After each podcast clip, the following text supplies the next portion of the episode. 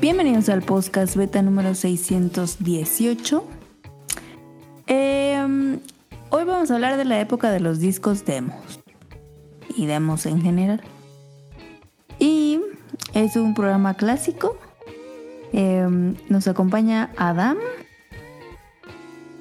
Aquí estoy. Nos acompaña el... ¿Cómo está en Twitter? Dinko. Eh, Dinko. El Dingo, o sea, Daniel. Sí. El peso pluma de Guadalajara y yo merengues. Y ya. Y ya. Eh, esta semana vamos a hablar, como dijo Caro, los discos demos de un anime romántico y de anécdotas de lluvia y mucho más. Así que vamos a darle al 618.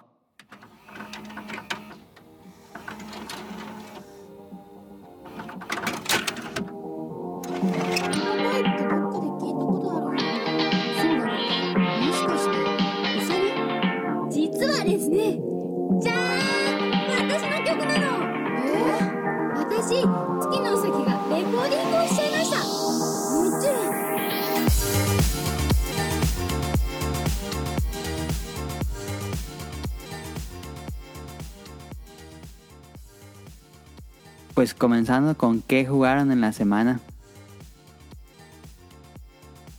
¿Qué ¿Quién jugamos en la empezar? semana? Eh, yo jugué poquito Tirso, pero muy poquito. Y, y ya, no he podido avanzar en Dinner Dash porque esta semana no viajé. Ok. ¿Tú, Daniel? ¿Has jugado algo? Yo esta semana jugué un poquillo Red Dead Redemption 2. Ok. Qué extraño Y- salto de un juego a otro.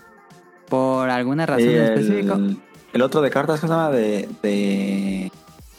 Ah, Inscription. Ah, de Inscription. Esos dos. Sí, nada más esos dos. Porque estaba en oferta, fue como 15 dólares, una madre así. El Y- Red Dead Redemption que nunca te regresó tu maestro. Ah, pero es que nunca se lo pedí. También. Pero sí, ese, ese mes. Ok. ¿Y tienes intención de acabarlo o solo querías probarlo? No, sí tengo intención de acabarlo. Ok.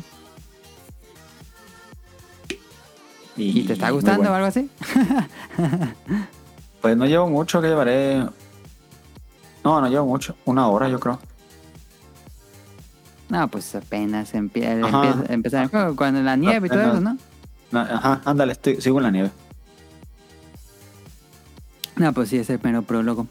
Em, eh, ¿Qué más? Eh, ¿Algo más que haya jugado? Lo digo, lo digo yo. Pues fue de Inscription y jugué. Es que no me acuerdo qué más. Si jugué otra cosa. Mm, No, sí, no eso. Ok, eh, yo he estado jugando The Legend of Zelda Tears of the Kingdom. Qué sorpresa. Eh, sigo jugando esto por... No sé ya ni cuándo salió el juego. No, no recuerdo el día que salió el juego. Pero fue por el cumpleaños de Caro, la verdad. 7 de mayo. ¿7 de mayo salió Sí. el juego? Sí. Ah, no, pues ya llevo mayo, junio, julio, pues ya casi tres meses, ya más de tres meses con, con Tears. Y llevo 150 horas eh, buscando exprimirle todo lo que se pueda a ese juego. Eh, ya casi completo toda la superficie en cuanto a... mm, Pues eh, buscar los santuarios. Llevo ya ciento... No me acuerdo cuántos santuarios llevo. Como 130 llevo. Llevo 250 Koroks. Eh, Son ya mil, estoy en ¿no? la... Son mil, son mil. Eh, estoy haciendo la de los... La zona de los oros, de las... Sí, de los horas. Eh, y me regresé a explorar eh, regiones que ya había explorado según yo. Pero estoy encontrando cosas nuevas. Eh, quiero buscar todos los santuarios del juego. Siento que esa es como mi, mi forma de terminar el juego. Y no he tocado ya mucho el subsuelo. Tengo que regresar más al subsuelo. Pero es que sí está muy largo. Tiene muchísimo contenido. Según yo, ya todo el aire ya lo completé. Todas las islas del cielo ya completadas. Em, pero bueno, este, ahí sigo en Tears of the Kingdom. me está súper encantando. Eh, mi mamá cuando mm, come algo que está medio raro y nosotros la vemos rara, ella siempre dice, no saben cómo lo disfruto. Así estoy con Tears of the Kingdom. No saben cómo disfruto Tears the Kingdom. También jugué todo el día. En fin, nada más he estado jugando eso. Pero ya me urge acabar Tears of the Kingdom para empezar Final Fantasy. Y se me va a empezar a juntar el backlog con Pikmin y todo. Entonces ya necesito terminar ese juego. Pero es muy bueno. En fin. Eh, pues vamos. A ver, eh, te le quería preguntar. ¿Hacemos beta quest o no? Porque eh, tenía un beta quest que había hecho la semana pasada que era igual que el pasado. Cinco canciones de licencias. eh, pero no sé si quieran. Está muy difícil. No está tan fácil para que caro, pero según yo Daniel no debería tener problemas. Pues, ¿Eso o el Amazon? Nah. Ah. Daniel, ¿hacemos ese de las canciones? Como ustedes, no, si que lo dejamos para otra ocasión que esté Tonali también. ¿O cómo ves? Eh, pues si quieres, sí, lo puedo guardar cuando esté. Mm. Yo diría porque es el, el, el, el que siempre gana de todos modos. Caro se quedó con hacer el de Amazon. Mm. ¿Quieres hacer el de Amazon, Caro? Pues dijiste que no. Pero es que yo no tengo nada preparado. Yo sí estoy aquí en Amazon. Ah. Que lo haga Daniel, creo que es la hace 10 años que Daniel hace un beta quest. Un beta quest. Llegó la hora del Beta Quest.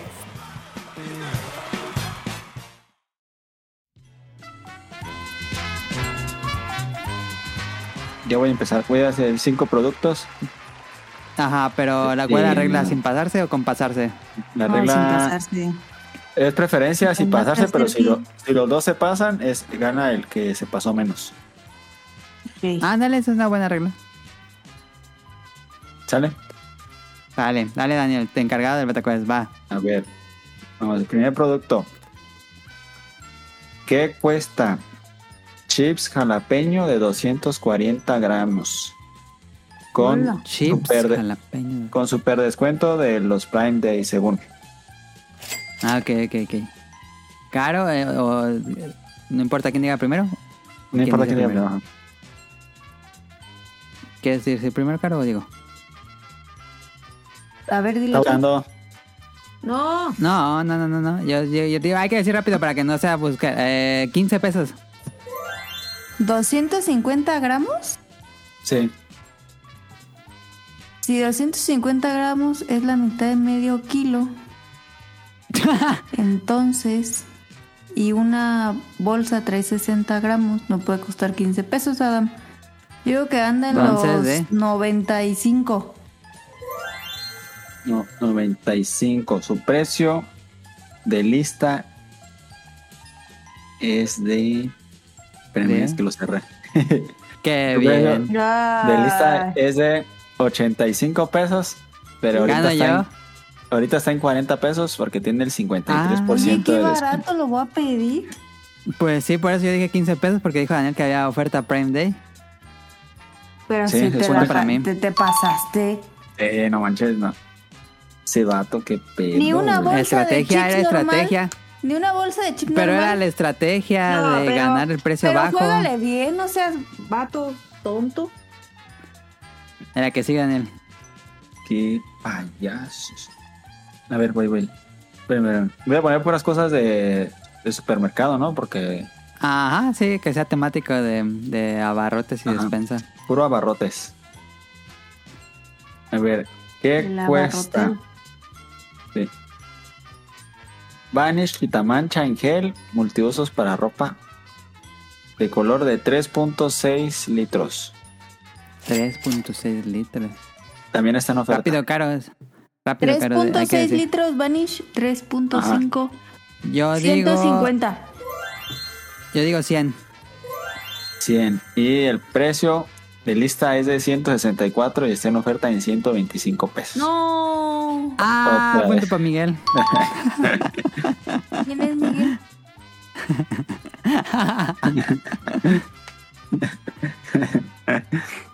No, pero ganaste tú. Sí, por eso. Pero dijiste que Miguel. El que eso ya no se usa, eso ya es de viejitos decir Miguel. Sí, ya te. Punto para mí. que Uy, estás bien tonto. tengo que explicarle el chiste, caro, porque Sí, no entendió. bueno. A ver, ¿qué cuesta el cereal Lucky Charms de 290 gramos?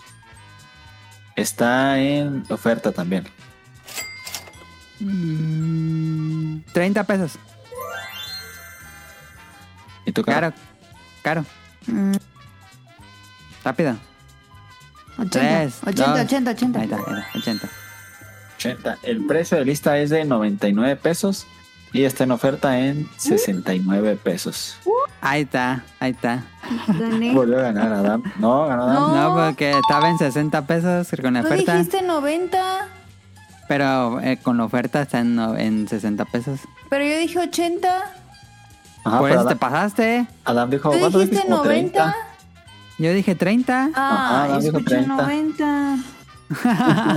No. A ver, Tres. último. Tres No, pues mejor puntos. no hay que hacer el, el, Ay, caro quería el betacuesta más o el menos. betacuella, ¿para qué? A ver, ¿qué cuesta paquete de... do- Ya, ¿Es el quinto este, no? ¿O es el cuarto? Este es el cuarto. Ah, ya. Paquete de leche Santa Clara de litro, el 12 pack. ¿Qué cuesta? Te está en 12. super oferta. Super oferta Prime también, según. 80 pesos. Ah, no, debe estar en 120. 120. Que no, porque no. es super oferta, vato. Ajá, el precio de lista es de 364 pesos Hola. Ajá. y con Sí, es oferta caro, es caro. en 275. Entonces gano yo, me acerco más. Gana- No sí, acerca. Cuatro, vamos a hacer betacuesta perfecto, Daniel. Último Vamos. producto. Último Lo producto. está viendo el vato. No. ¿Qué cuesta? Kleenex Cotonel Beauty, papel higiénico color blanco, do- 18 rollos, 180 hojas. También está en super oferta, según. ¿Cuántos rollos? 18. Pero es el Kleenex Cotonel. El chafa. Pues el Cotonel es el, El el amarillito. macho. Básico. el amarillito, sí. Ajá, el macho. Ah, Ajá, está caro. 12 rollos. 18. ¿Y tiene descuento? Sí, super oferta, según. Yo 60 digo pesos. que... Ah. Yo digo que 70 pesos. Hombre, no mames. El Lo precio está de lista, viendo el vato. el precio de lista es de 180 pesos con 90 centavos Ajá. y está en oferta en 99 pesos. No Ahí mames. está, ahí está. Cinco. Cinco correctas. Al hilo, Betacuesta. perfecto. Ah, Es Deja bien trampas el este, vato. porque no tengo papel. eh, eh, sí, este, es la primera vez que gano un Betacuest perfecto, yo creo, porque yo nunca participo. Lo estás viendo en Amazon. No, pues hay que jugar con estrategia, claro. Eh, la tienda del precio es más de estrategia. Sí, Eh. eso, eso, eso que hizo Adame es caer muy bajo. No, no es cierto. Sí, Estrategia. la neta sí. No sabe jugar Pues- un betacuest. Vámonos al tema principal, que son los demos.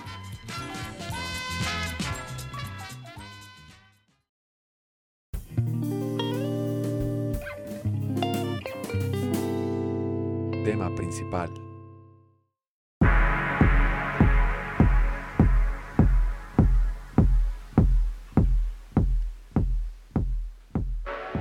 Eh, esta semana, como ya le dijimos en el Twitter, si quieren eh, saber de qué va a tratar el tema, bueno, el programa unos días antes de que salga, generalmente en Twitter ponemos un tweet donde decimos de qué va a tratar. Que fíjate, nunca decimos esto en el podcast beta, pero es bueno decirlo porque ahí nos pueden mandar las preguntas en ese tweet.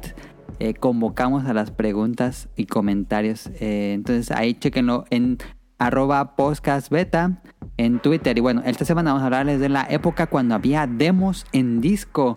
Y bueno, vamos a hablar de los demos en general, cómo han evolucionado. Va a ser una breve historia de, la, de los demos de videojuegos tal cual. Y pues vamos a discutir nuestros demos favoritos y todo eso. Eh, espero les guste este tema, un poco anecdótico, bueno, de, de la época de los noventas. De la época medieval. Actualmente pues uno baja un demo eh, así en, vas a la eShop, vas a la PCN, vas a la tienda de Xbox y le buscas el demo, lo descargas, lo bajas y listo, te pones a probarlo. Y lo borras. Pero, eh, y lo puedes borrar, claramente. O a veces, creo que hasta a se veces, borran solos. a mí me Eh, pasa mucho que los bajo y nunca los juego y los borro. y te dejará jugarlos después. Tengo esa Sí. duda. Creo que ya algunos Según- no, algunos no, algunos sí. sí. Ajá.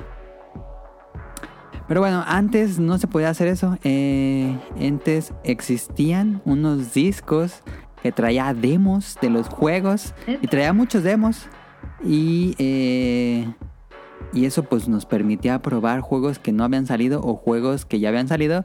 Pero pues no teníamos dinero para comprarlos. Entonces era una excelente, excelente forma de probar juegos a un precio muy accesible. Y bueno, entonces ¿cómo, cómo pasó todo esto de los discos en demos? O bueno, de los demos en general en videojuegos. A lo mejor se han preguntado cómo es que ocurrieron los demos en videojuegos. Entonces, nos regresamos a mediados de los ¿Se escucha el perro? 80. ¿No? Sí. Sí se Ah, escucha, entonces- pero lo edito, lo, lo ¿Quieres corto la? Ok. Eh, bueno, regresando. Eh, nos regresamos a, meda- a mitad de los 80s. Que algo que se llamaba shareware. Y era, pues, eh, las compañías hacían eh, demostraciones de sus juegos en forma de disquetes, ya sea de 5 un cuarto o de 3 y media. Primero fueron los de 5 un cuarto. Y eh, lo que hacen las compañías es que metían en estos disquetes eh, un, par de niveles, el primer capítulo del juego, y lo ponías en tu compu, lo corrías y lo jugabas, y cuando llegabas al final, te decía que marcaras a tal número para pedir el juego. O que te... Pues sí, básicamente hacer como la compra por medio de teléfono. Era muy popular en aquellos años. Y esto fue como despegó Doom. El popular videojuego de Doom en PC comenzó con esta forma de shareware, donde la gente se compartía estos disquetes, instalaba Doom en su computadora y lo probaban y fue tan, tan, tan popular, pueden imaginarse esto, que había más computadoras que tenían Doom instalado que el propio Windows. No. Porque recordemos que en los 80s Windows no era tan grande como lo es unos años después. Eh, antes había más sistemas operativos. Pero en esa época había más computadoras con Doom que computadoras con Windows. Así de popular fue el shareware. Pero eso trajo un- una serie de problemas. eh, porque había personas que se aprovechaban y en lugar de que se distribuyera eh, pues gratuitamente vendían los el demo de, de Doom. U otro hubo más, más vivillos que lo que hacían es que editaban el demo y le metían sus cosas y lo vendían por separado como si fuera un videojuego nuevo. Entonces eh, Ah. ahí se fue muriendo el shareware. Y pasamos unos años a, todavía a finales de los 80s. En Europa teníamos, tenían estas computadoras, videojuegos, bueno, consolas de videojuegos, computadoras, que nunca llegaron a, bueno, algunas sí, pero en general se quedaron en Europa, que eran la Spectrum, Commodore, Astra y otra serie de computadoras extrañas que usaban por allá en, Europa. Y allá estas computadoras usaban unos cassettes, así como los cassettes de música, que me pregunto que yo creo que si le preguntas a alguien de que haya nacido después del 2000, no sé si conozca un cassette de música, pero bueno, eran estos cassettes de cinta. Eh, estas, consolas computadoras no usaban los disquetes, sino que usaban estos cassettes. Y lo que pasaba es que eh, la, había ya revistas especializadas de videojuegos en Europa. Y lo que comenzó a ocurrir fue un fenómeno que para aumentar las ventas de las revistas, pues ponían un cassette y estos cassettes tenían unas demostraciones de juegos. Y esto hizo que tuvieran un boom importante en el número de ventas de las revistas. Tanto así que luego metieron juegos completos dentro de las revistas. Eh, y ahí hubo ahí como cierta... Hay problemas de distribuciones y cosas legales, pero así comenzó, así comenzaría la distribución de demos por medio de revistas de videojuegos. Pero regresamos a nuestra historia, a nosotros, a Adam, a Daniel, a inicios de los, bueno, a mediados de los noventas. Eh, teníamos, habían jugado el NES, habían jugado el Super Nintendo. Mi primera consola fue un Super Nintendo, no, nunca tuve NES, pero sí jugué NES en casa de amigos. Eh, se preguntarán por qué no había cartuchos demos para esas consolas, pero lo que pasaba es que eran, los cartuchos eran muy caros de fabricar. A diferencia de los disquetes o los cassettes de audio, los cartuchos de videojuegos eh, Nintendo especialmente eran caros. Entonces Nintendo no hacía ese tipo de producto. Lo que hacían ellos es que creaban aparatos que en esos aparatos estaba preinstalado varios juegos y eran con lo que se iban a exponer a tiendas, a exposiciones, para que la gente pudiera probar varios juegos. Pero no había cartuchos con, con demos, tal cual como tal. Hasta que llegó el primer PlayStation y puso el formato de CDs, que no es la consola, no es la primera consola que agrega el, el CD como tal, eh, pero sí es la que lo populariza.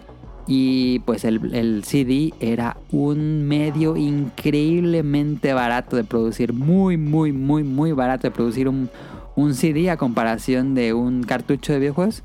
Entonces llega el Play 1. Entonces, regresamos ahora hacia nuestra historia. Daniel, Adam, de mediados de los noventas, que teníamos, éramos unos niños y teníamos un Super Nintendo, pero era imposible probar otros juegos a menos que fueras a la casa de un amigo y lo jugaras, que te lo prestara un cartucho tus amigos, un conocido, o que fueras al video rento y que te rentaran. eh, a veces tenían eh, juegos a la renta, entonces te lo rentaban por varios días. Y esa era una forma de poder probar juegos a diferencia de que te lo compraran, porque, bueno, en aquella época comprar un cartucho de Super Nintendo era como muy prohibitivo. Y a lo mucho, a lo, pero hacía lo mucho, por lo menos en mi familia, eran dos cartuchos al año. y no nuevos, sino del que era el puro cartucho suelto. No, no así con la caja, ni nada de eso. Era, si te compraban un cartucho, era en cumpleaños o en Navidad. Esas eran las únicas fechas que te iban a comprar un juego. Entonces, pues sí, sí uno compartía mucho. Entonces, imagínense, eh, no podemos probar juegos a menos que sea eso. Entonces, llega el PlayStation 1 en mi casa, no me acuerdo qué año habrá sido, pero ya fue final de los 90. no lo compramos ni de broma saliendo el PlayStation 1. Pero cuando yo compré el PlayStation 1, dentro de la consola venía un, CD en un sobre de cartón. Y ese sobre venía un disco de demos. Eso a mí me voló la cabeza así, blow mind, así el GIF. De que en ese CD, si lo ponía en mi consola, podía probar más de 20 juegos diferentes. No, hombre, a mí me voló la cabeza. Yo tuve como 20 juegos de Super Nintendo. Entonces, que un disco tuviera como 20 juegos diferentes, si bien no era el juego completo, claramente eran pruebas, me voló la cabeza por completo. Eh, entonces, eh, pues sí, fue algo muy satisfactorio. Fue, era algo que, si bien ya existía la piratería, de hecho cuando nosotros compramos el PlayStation 1 fue en un tianguis y ya le habían puesto el chip. y, era pues muchísimo más accesible comprar juegos.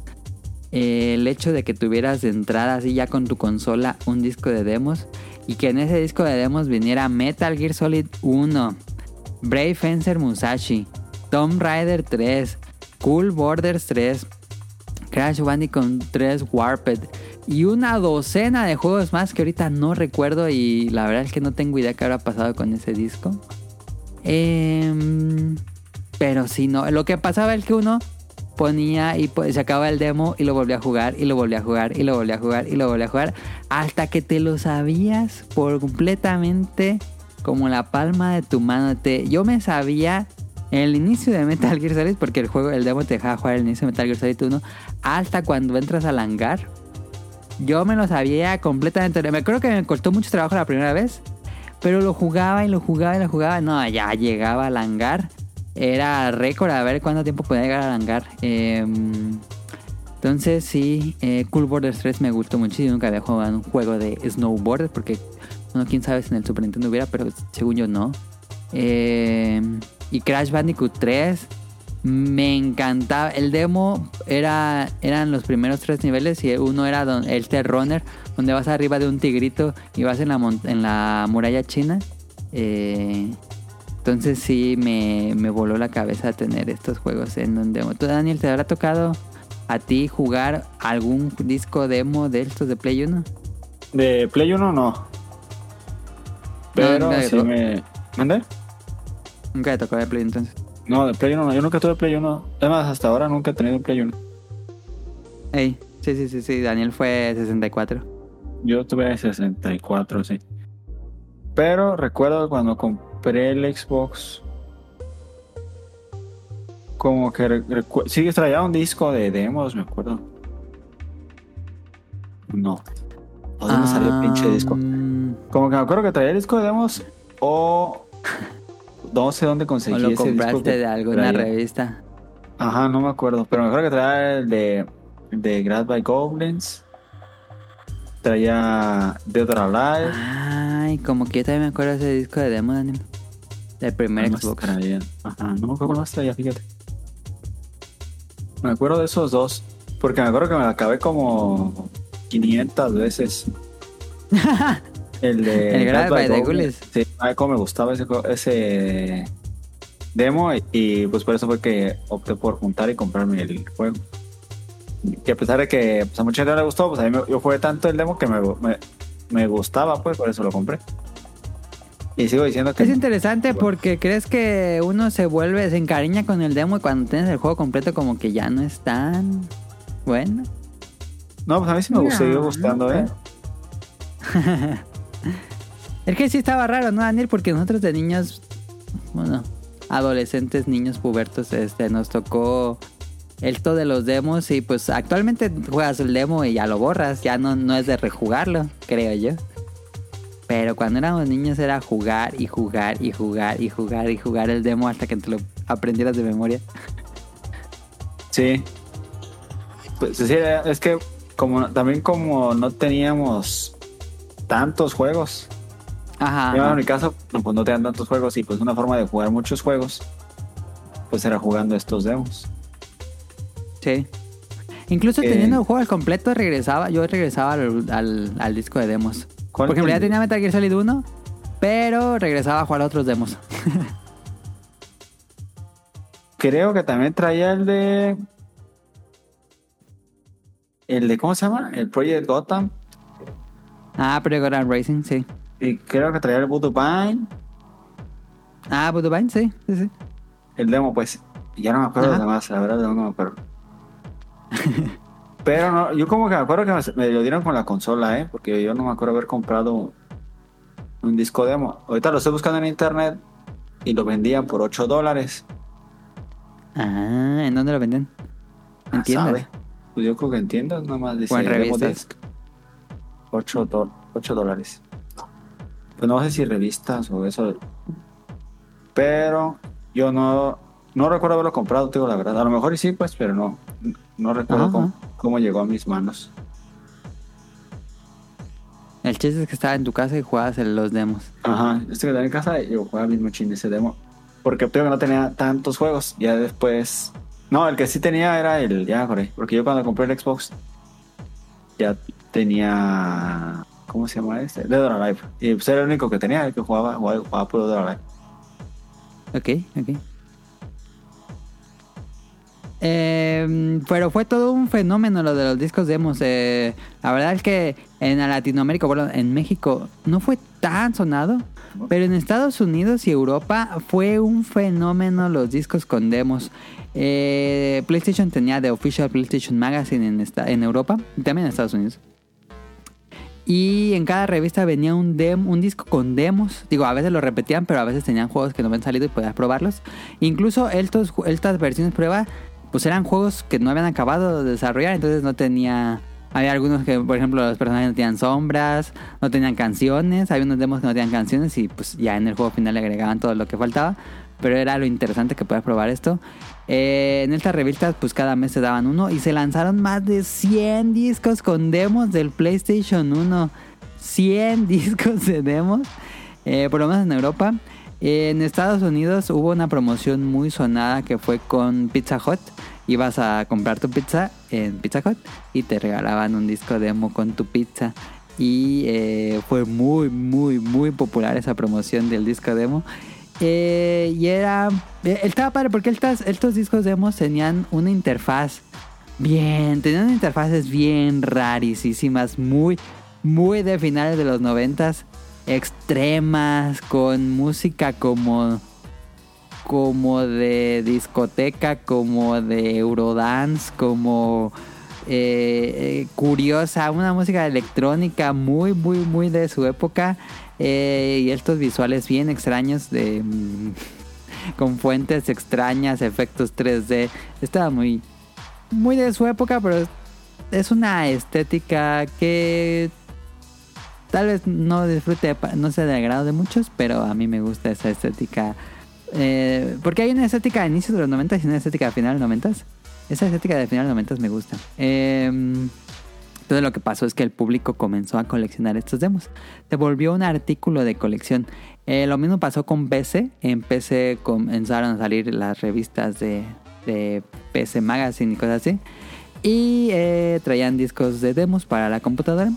Eh, y pues igual, este, te dejaba probar juegos que, no habían salido. Recordemos que en esa época apenas comenzaba el internet de manera masiva. Entonces no era tan fácil descargar juegos en línea, tenías que comprarlos en una tienda física y pues un disco demo te daba pues la, la experiencia para ver si te lo comprabas o no. Realmente creo que sí servía mucho, ¿no, Daniel? De, de decidirte si por un juego o no. Pues sí, creo que tenía más como más encanto antes los demos. Creo Ajá. que, bueno, no sé por qué me pasa al menos a mí que no me da nada de ganas de jugar. Los demos actuales. Los demos actuales me da mucha flojera. Sí, Y sí, antes- a mí también. Antes de que fuera este demo de del de NBA o de golf o de juegos así que sabes que ni de madres comprarías los jugabas. Pero será porque era un. Era una experiencia de ponerlo como, como una caja de Pandora. Ponías el disco y a ver qué te encontrabas, ¿no? Y ahorita sí sabes a lo que vas, lo descargas y tienes que esperar a que se descargue. Ey, Pero antes era como de loot box, a ver cuáles demos trae. Pues sí, No creo que era la creo única que- manera. ¿No creen que antes... Eso es pregunta, ¿eh? ¿No creen, ¿No creen que antes daba más un demo? O sea, creo que ahorita es como que lo mínimo indispensable que suelta la empresa para que veas de qué va el juego. Y ya. Y antes como que sí te daban una experiencia de decir, ah, quiero más, ¿sabes? No sé. O sea, que ahorita, ahorita creo que dan Depende del juego. lo mínimo indispensable. ¿Tú qué, Dani? Pues sí depende del juego, pero por ejemplo el demo ahora de que hubo de de Diablo 4 que duraba como dos horas, Ah, sí. pues te daba mucho, pero sí hay demos que, ah, aunque antes también era demos que dabas cinco pasos y se acababa Ajá, sí había demos de 5 minutos. y aún así lo disfrutabas. Sí, sí, sí, sí. sí. Mm. Eh, sí, dependía mucho del juego, pero sí había unos discos. Ah, ¿Te acuerdas unos mucho demos. del demo Ajá. de este? No, que también traía. Era, ¿Qué juego traía? El, el demo de. Ay, no me acuerdo cómo se llama el juego. Que era un juego de puros minijuegos de Xbox. Ah. Eh, que nunca jugamos el juego, pero. Fusion Frenzy. Que, ajá, que. lo jugamos a lo baboso. Pero es que ya no ocupamos el juego, con el puro demo teníamos. Sí, sí, sí, pasó eso. Justamente pasó lo que dice Caro. El demo tenía tantos minijuegos que. Y se podían jugar de cuatro en la misma consola. Y dices, pues ¿para qué compras el juego si ya tiene los mejores minijuegos ahí adentro? ¿Ves? Pero ese demo, ¿dónde estaba? ¿Dónde venía? No me acuerdo. Ese, ese sí era en línea, Daniel, porque era de 360, ¿no? ¿O era Xbox negro? No recuerdo, ¿eh? A ver, googlealo, Fusion Frenzy. No me acuerdo si era de Xbox One o de Xbox Creo que 360. era de 360. No, creo que era de Xbox, ¿no? Ay, no me acuerdo. Es que está el otro también que era el de Kung Fu. mm, Fusion de Kung Frenzy, Fu. ¿no? ¿Sí era de Xbox? ¿Era de Xbox negro? Sí. Entonces, ¿dónde, conseguimos ese demo, Daniel? Porque sí me acuerdo que todos llevamos el demo de Fusion Frenzy. Ajá, a ver, a ver. Fusion Frenzy Demo. Estaba raro porque recordamos eso, pero no recuerdo dónde salió ese demo tal cual. ¿Dónde salió? Porque yo tuve varios demos y, y me los, te los dan en bolsita. En Ajá, una- ajá. de cartón. Sí, en un sí, sí, sí. cartoncito. Como cuando antes regalaban en internet a finales de los 90, ¿te acuerdas? Ajá. te, te dan- y tengo varios discos así de cartoncitos. Sí, tengo hasta sí, uno de Modern Warfare 2. Ajá. Que ese lo dieron creo después de que salió el juego, mucho después. Ah, ya, qué raro. Sí, mira, sí es de Xbox, pero no sé dónde, cómo lo jugamos. Quién sabe cómo llegó a nuestras manos, pero tenemos un demo de Fusion Frenzy. Que lo jugaban bastante. Sí, estaba, estaba muy bueno y siempre, ay, vamos, está hecho comprar este juego, pero nunca lo compramos. Sí, sí, sí, sí. Digo, eh, tal vez apega más. Me imagino que a algún adulto de esa época, pues tal vez no le interesaban tanto los discos con demos, porque pues él sí podía comprarse los juegos. Pero nosotros que no teníamos tanto dinero para que comprábamos pocos juegos, pues los discos de demos era pues un paraíso. O sea, pero comprabas el disco. Ah, en, en México, fíjate que generalmente te lo daban en la consola y llegaban a traer las revistas importadas en Sanborns, por ejemplo, que decía The Official PlayStation Magazine, pero estaban bien caros. Digo, cuando lo comparas con un juego pirata, pues estaban bien caros la revista de con el demo. Ah, ok. Sí. De- Creo que ahí el chiste era, bueno, con mis amigos yo me acuerdo que se, se los prestaban. Era el, el, el disco de, de demos, de no sé qué, y así pasaban de mano en porque mano. dependía del año que compraba la consola, te tocaba el demo, porque había muchos Ajá. demos diferentes Había de acuerdo al año que, que compraba la consola. Porque incluso también cuando me trajeron el PSP, traía Ajá, ajá, ajá. un, un disquito de demos. ¿Un UM- UMD? Sí, traía demos de Ah, película, no me acuerdo. demos de juegos, me parece, y, y videos de, de música de... Ah, qué interesante. No creo que tenga el disco ya, pero por ahí... El PSP sí Yo no tengo. ese. Yo recuerdo que compré el PSP y lo compré con Burnout, pero no, no tuve un UMD de... O no recuerdo tener un UMD demo. En Play 2 y en el Xbox, como ya dijimos, en el Xbox primero, eh, también tuvo... Microsoft lanzó la revista oficial de Xbox y la... eh, pues llevaba un disco con demos. Y a este también tenía avances de películas y contenido así como... Había, por ejemplo, eh, eh, en un disco venía como mapas para el Splinter Cell y solo podías conseguir ahí antes de que hubiera compras digitales. Eh, y curiosamente Nintendo nunca quiso entrarle a los demos. El 64 no tuvo demos. El GameCube tuvo un, un solo demo que podías comprar en los retailers de Estados Unidos, en las tiendas de juegos. Eh, era un, un fue solamente existió uno. Y aparte había internos para las consolas que, con las que te dejaban probar la consola. Eh, le ponían estos discos como de demos internos, pero, pero no, Nintendo nunca le fue- vio con buenos ojos los demos, qué extraño.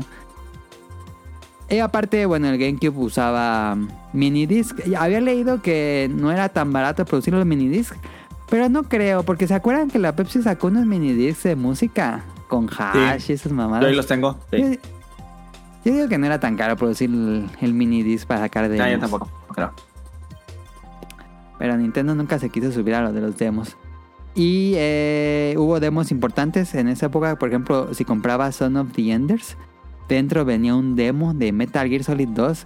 Y no, hombre, ese demo era bien largo y estaba increíble. Recuerdo cuando compré el Play 2, compré este. Y fue así de. En mi cuarto, todo oscuras, mi papá, él estaba ahí viendo en las sillas, este, Tonali viendo, yo jugando, fue como, como una experiencia casi cinematográfica de ver cómo era Metal Gear Solid 2, porque era como, como un evento eh, Metal Gear Solid 2. El te no sé si cuenta como demo, pero pues te acuerdas Daniel cuando salió Crackdown, que pues todo el mundo compró Crackdown porque Ah, sí, traía porque la beta para la Halo beta. 3. Sí, sí. Y después lo, lo hicieron con otro juego, pero no me acuerdo con cuál. Ah, sí, sí, sí, lo repitieron ese. La ese. misma, con la misma. Pero no. Que yo creo que salió Daniel, ¿no? Lo que, que Crackdown tuviera secuela, porque pues la gente no compró Crackdown porque era un buen juego, lo compró porque quería Halo Sí, 3.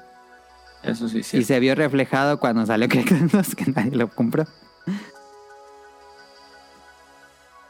Ah, no, no, no, te tocó ser Eh, así. De discos de demo, como decía Daniel, ah, yo le encargué a una amiga en Estados Unidos que me trajera un demo de, de Monster Hunter 3. Y ahí tengo el demo de Monster Hunter 3 disco, así como dice Daniel, con un sobre de cartón. Antes de que saliera Monster Hunter 3 en América, lo Ah, sí, ibas sí, a, a GameStop y, y pedías tu demo y te lo regalaban. Ah, Pero eso nunca pasó aquí en México. Pero ahí Pero lo era tengo. Su intento de entrar al mercado americano, ¿no? Yo creo de Monster como no Sí, de. Monster Hunter. Sí, fue, fue un. Ajá, fue una campaña de publicidad agresiva. Y sí tuvo sus, sus frutos. em, pero bueno, eh, después llegó el Xbox 360 y el PlayStation 3. Ya tenía tiendas digitales. Y pues los, de- los discos de demos tal cual, pues se fueron acabando. Eh, ya no traían las consolas demos. Ahora los descargabas de internet. Y las revistas, pues poco a poco fueron dejando de venderse también. Porque para qué compraba la revista de, con el demo si ya lo podía descargar gratuitamente en la consola. Em, y bueno, eh, la revista oficial de Xbox acabó muriendo como cuando salió el Xbox One, digo. Por ahí más o menos. Eh, la de Play 3 también ya murió. Y no pues los discos de demo se fueron. Ya no, ya no, ninguna. De, de esas, ninguna. Y pues los discos con demo se fueron prácticamente muriendo. Fíjate que el último disco con demo que salió, si no me equivoco, fue para el PlayStation VR. Con ese, ese- la- el aditamento traía un demo con discos del, de VR. Pero ya no hay más de discos Pues con que ya demos, de eh. discos con juegos tampoco ya casi ni Sí, sí, sí, sí. Ya, ya se está muriendo también mucho el, el mercado físico. Los demos ahora siguen siendo mucho más populares, que- ah, tal vez incluso hasta más populares que cuando había disco con demos. Eh, porque ya todo es completamente digital, lo Que puedes cargar que, cuando que quieras. ya ha cambiado mucho los demos. Ujú. Que he estado viendo que ya te dice que te dejan jugar una hora del juego o algo así, nada más. O te da intentos, te da como, por ejemplo, hubo unos de Monster Hunter que te dejaban jugar como 10 veces la misión y ya te lo bloqueaban. Sí, ya pues, así se evitan a tener que hacer un demo. Ya nomás, ah, para el juego, un rato. eso está bien, Sí. ¿no? Eh, ¿Crees? Pues sí, ¿para, ¿para qué hacer un demo si puedes jugar nada más el juego así, real? Pues sí, yo juego la experiencia definitiva. Pero, pero el chiste del demo es que te deje probarlo antes de que puedas, antes de que salga el juego. Eso es lo bonito del demo, creo yo. O sea, antes Pero de bueno. que salga tú lo juegas, Ajá, esa es la, pero la juegas gran una parte del juego. Sí, sí, sí, sí.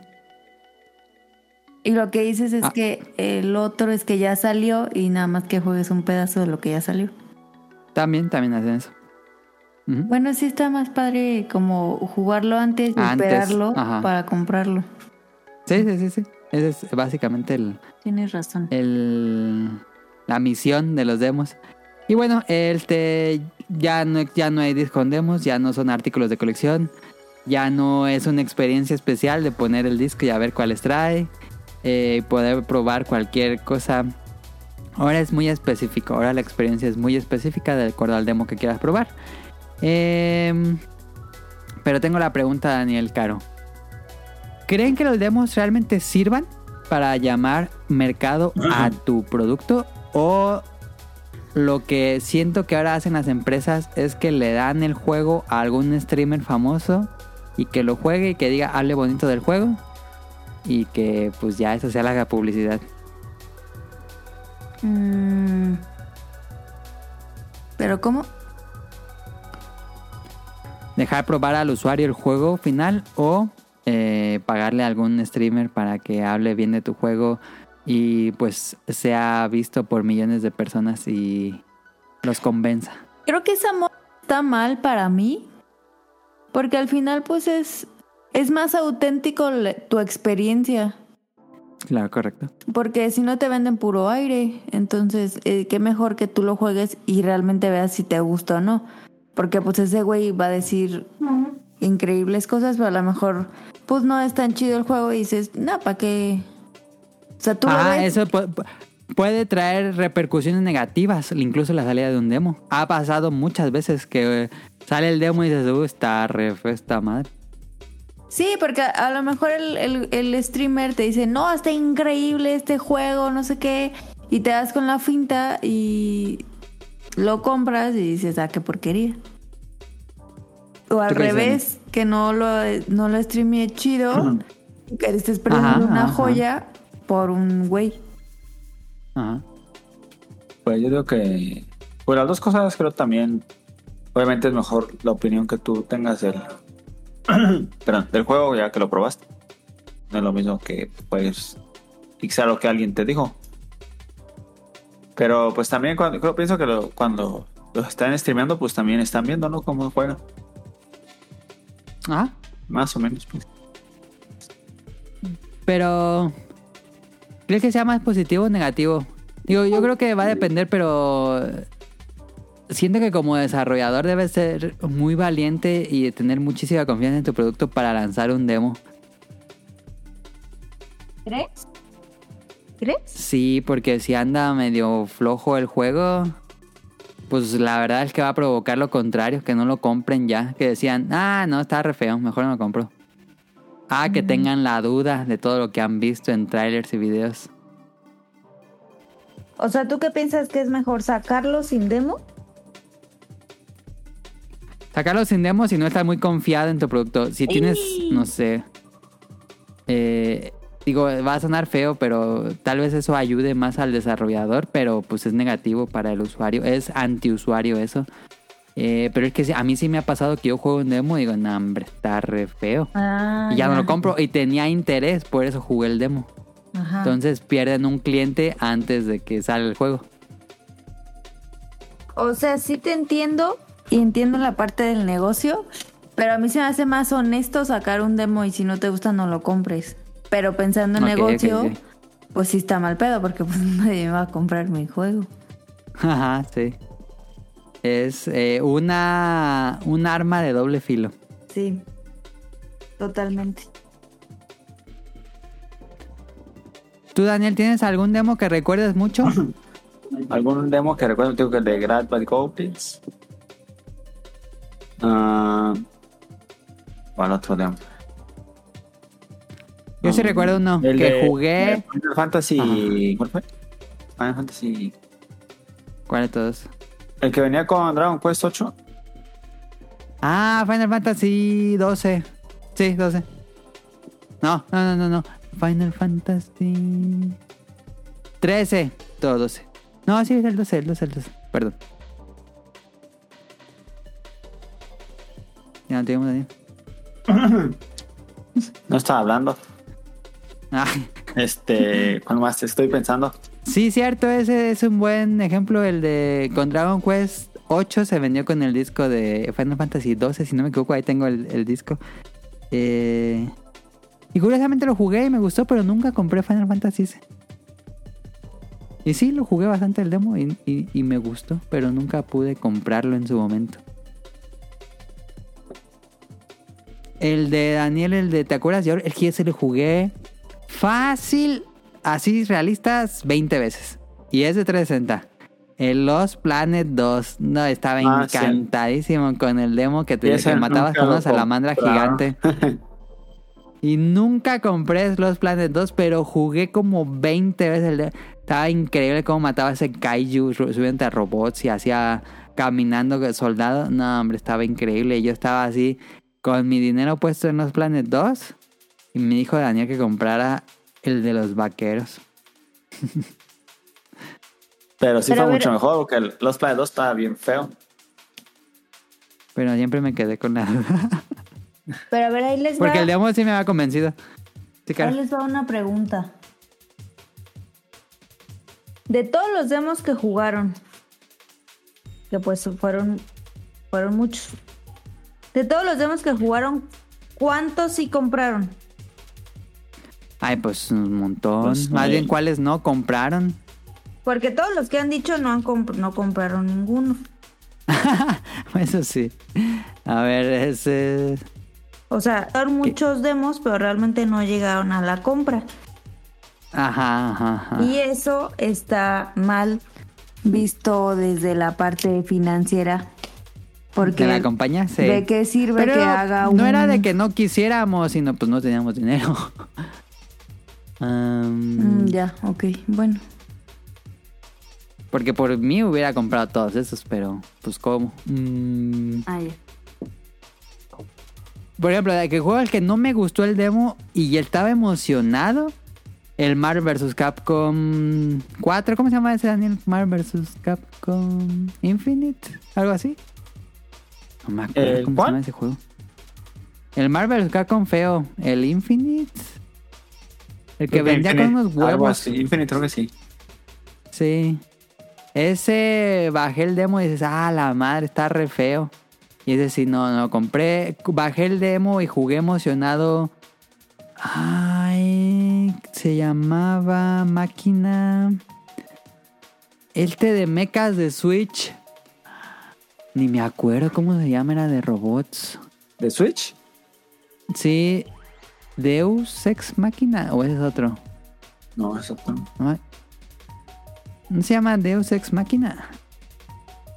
Según yo se llama Deus Ex Máquina, es un juego de robots para Switch. Que yo estaba bien emocionado y cuando lo jugué dije, y no, no está tan bueno. Ah, otro que no me gustó el demo y que no compré. Ay, ¿cuál, cuál, cuál, cuál, cuál, cuál? ¿Tú, Daniel, alguno? Ay, es que no me viene a la mente. Algún demo. Ahorita nos vamos a acordar y ya no saltar en el tema.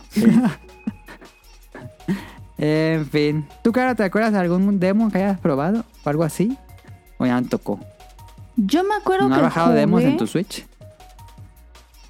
Mm, sí, pero muy malos. Em, pero el demo que jugué, no sé si te acuerdas, que fue el del Mambo, no, Rambo, no. El que era, el que me asustaba de Xbox Ah, Limbo. Limbo. Ah, cómo jugué ese. Y no me lo compré, pero era muy bueno el juego. ah, sí, se bajé el demo y lo compré hasta mucho después. Sí, cierto, ese juego. Estaba bueno. Sí. Y Eh, ah, me acuerdo mucho de que en el 360, cuando em- empezaban los demos, eh, comenzaron a subir juegos viejos. No estoy seguro si esto es, si era un demo, pero según yo, había un demo de Rod Beer Taper. Y todo nadie lo jugaba hasta donde llegaba el demo. Pero lo jugaba un resto y ya después compramos el juego y ya sacó sus récords. pero Este, jugaba mucho el demo. jugar Un ratito, ¿no? Como que me acuerdo. Cuando bajaba, eh, podías bajar, ¿Te deja jugar temporalmente? ajá, un rato o algo así. Como que me acuerdo, ¿eh? Sí. Sí. O un nivel, nada más, algo así, ¿no? Como que me acuerdo. Sí, Pero me acuerdo que Tonali jugaba muchísimo Rod Beer Taper. Gran juego, no sé por qué no Eh, tiene una remasterización. bueno. Sí, está muy bueno. Creo que a Caro le gustaría mucho Root Beer Taper, ¿eh? Es muy del estilo Dinner Dash. Ah. ¿Y lo venden? Eres un barman, Caro, y tienes que aventar las bebidas a los clientes antes de que lleguen a, a la barra. Se ve bueno. Así, así como en las películas que aventan el- la bebida así en la barra, Caro. Sale en. Breaking Ralph. Ah, sale en Breaking Ralph el personaje. Entonces tienes que llenar la cerveza, que no se tire la cerveza y aventar la bebida. Ah, sí Para- lo jugué. ¿Sí lo jugaste y te gustaba? Sí. sí, pero me estresaba mucho porque la gente bien peda se ponía bien agresiva. Entonces iba Ah, sí. avanzando más y tenías que ir hasta abajo y luego volver a subir. Sí, Sí. estaba bueno, pero ah, sí me estresaba. ¿Por qué no hay uno nuevo de ese? Ese, ese es un gran sacarlo juego. para Switch. Sí, ese es un gran juego. Un Creo que gran tiene juego. potencial. Incluso hasta de cuatro. Sí, de cuatro. ¿Te acuerdas que jugamos un demo en el Switch que era de... mm, que no me acuerdo si... Según yo sí era un demo. ¿Que era de cortar o era un juego? De cortar, ¿qué? Ah, no, sí, era, ese era un juego completo. Era, ¿Sí era un juego completo? Ah. Sí, era... Sí, de cuál es uno indie. Que fue de lanzamiento del Switch. Pero no me acuerdo cómo se llama, ¿eh? Ese juego... Sí lo jugamos bastante. Sí. Pensé que era el demo. Eh, demos importantes tenemos PT. PT se convirtió en el demo. Yo creo que es el demo Ah, más sí. importante de la historia. PT. Yo nunca lo bajé. PT pa- ¿O ¿Nunca no? lo bajaste? Sí, sí lo bajé, pero nunca lo jugué. Yo lo tengo en mi Play 4 todavía. Ah, sí, nunca lo borraste. No, ahí lo tengo. Lo pasé al Pro y ahí lo tengo en mi No. cuenta. Ya no se puede bajar, ¿verdad? No, ya no se puede bajar. Ah. Eh, eh, PT es un juego, es lo importante de los juegos, que era un juego antes de que saliera el juego, por supuesto, mucho, mucho, mucho, mucho antes, es un- era casi casi un prototipo de lo que tenían. Y pues cancelan el proyecto un mes después de que sale el demo.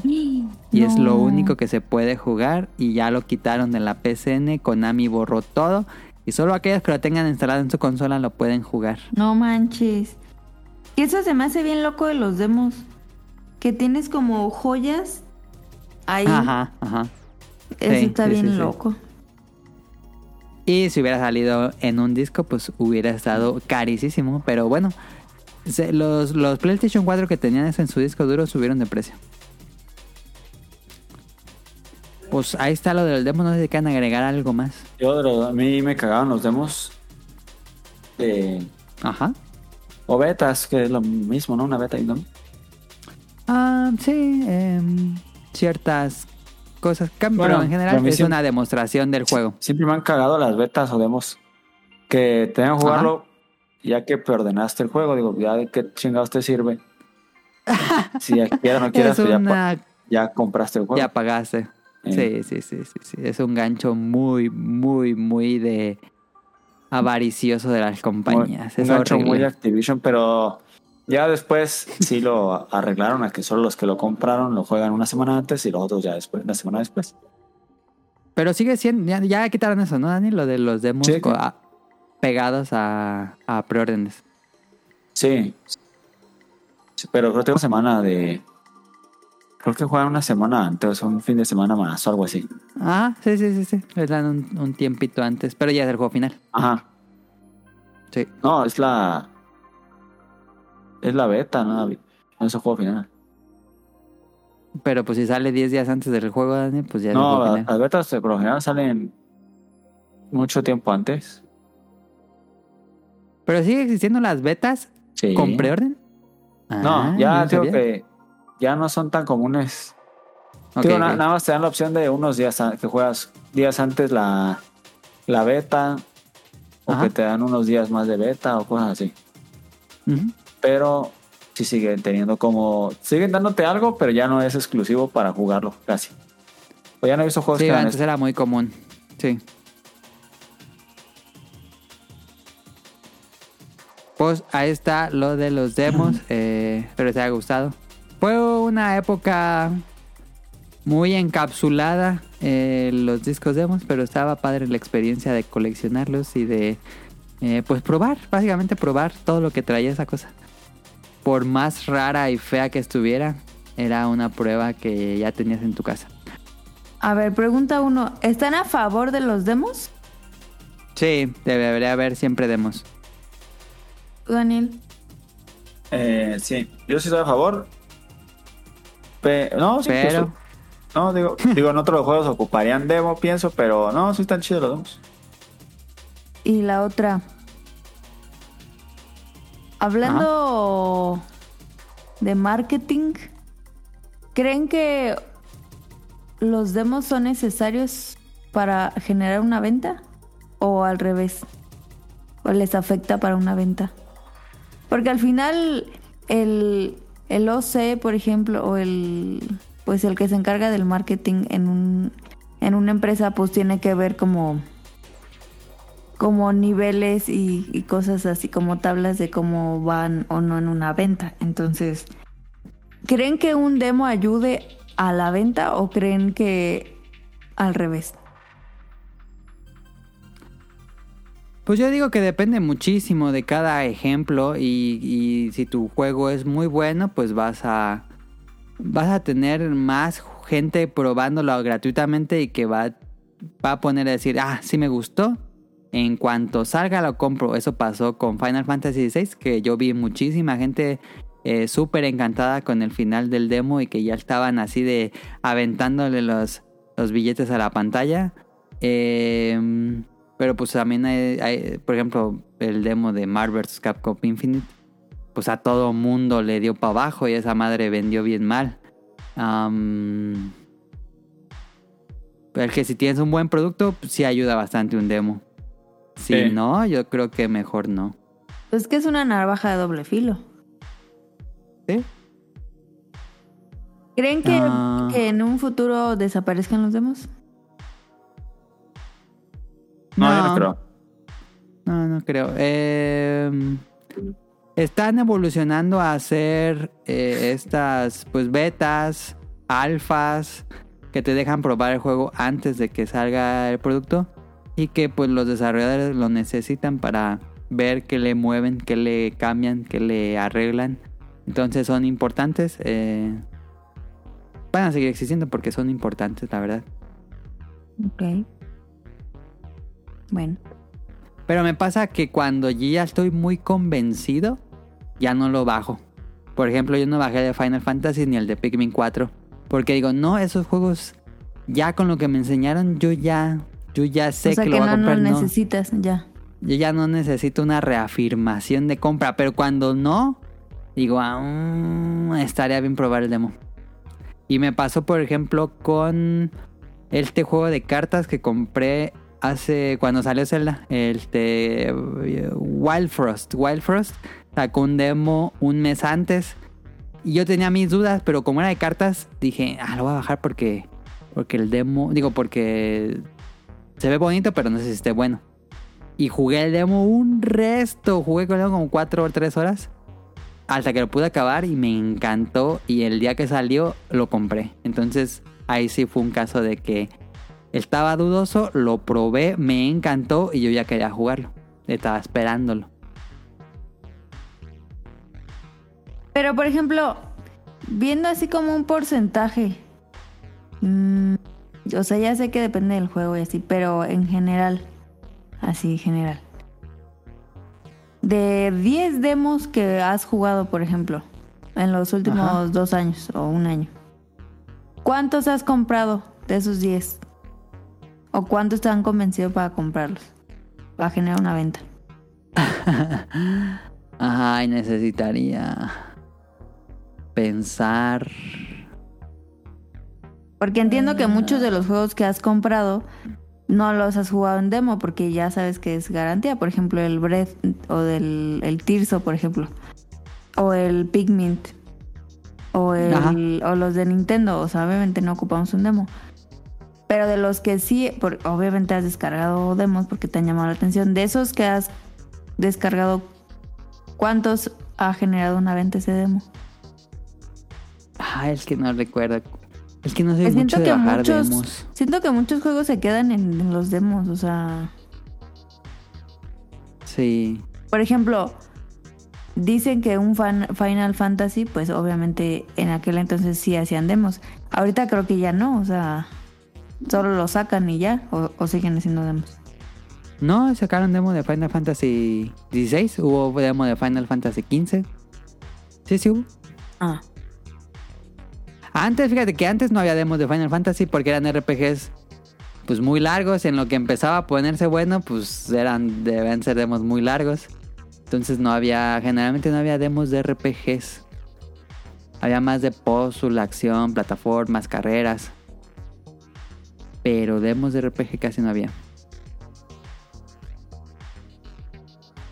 que siento Pero que no, no, son, sé. siento que no son negocios, ¿sabes? ¿Crees? Intentamos checar como...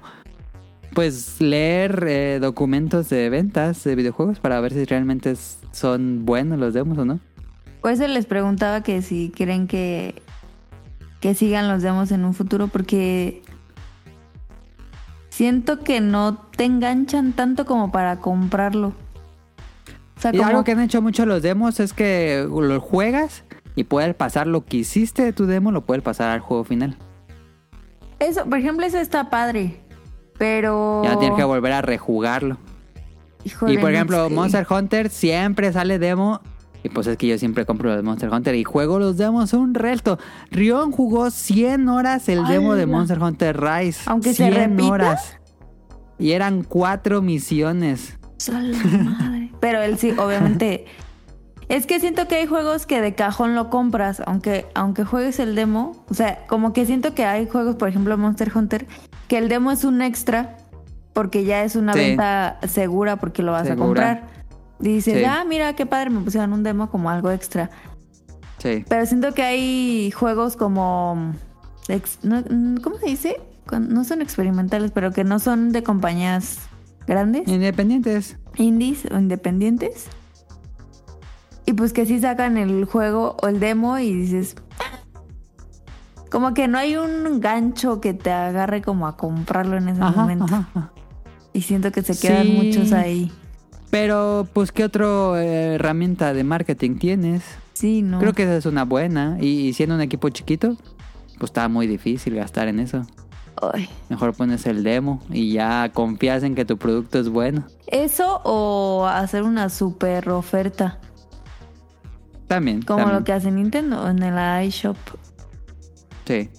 O sea, que los ponen así de que 10 pesos y ya lo compras. Ujú, ujú. Mm, híjole, no sé, estoy insegura. Díganos al público, ¿creen que los demos serán buenas buenas eh, estrategias de publicidad, de promoción del juego? O, o, o traerá lo contrario? Porque me imagino que mucha gente en la época del Play 1 que jugaba todos estos demos, pues a lo mejor ni tocaron los juegos finales y se quedaron con la pura experiencia del demo. Pero si es muy bueno el demo, sí lo comprabas. Yo compré Metal Gear Solid 1, Crash Bandicoot 3, Tomb Raider. Sí lo terminé comprando para ver qué más seguía. Sí. No sé, siento que yo, a lo mejor yo estoy mal, pero siento que en un futuro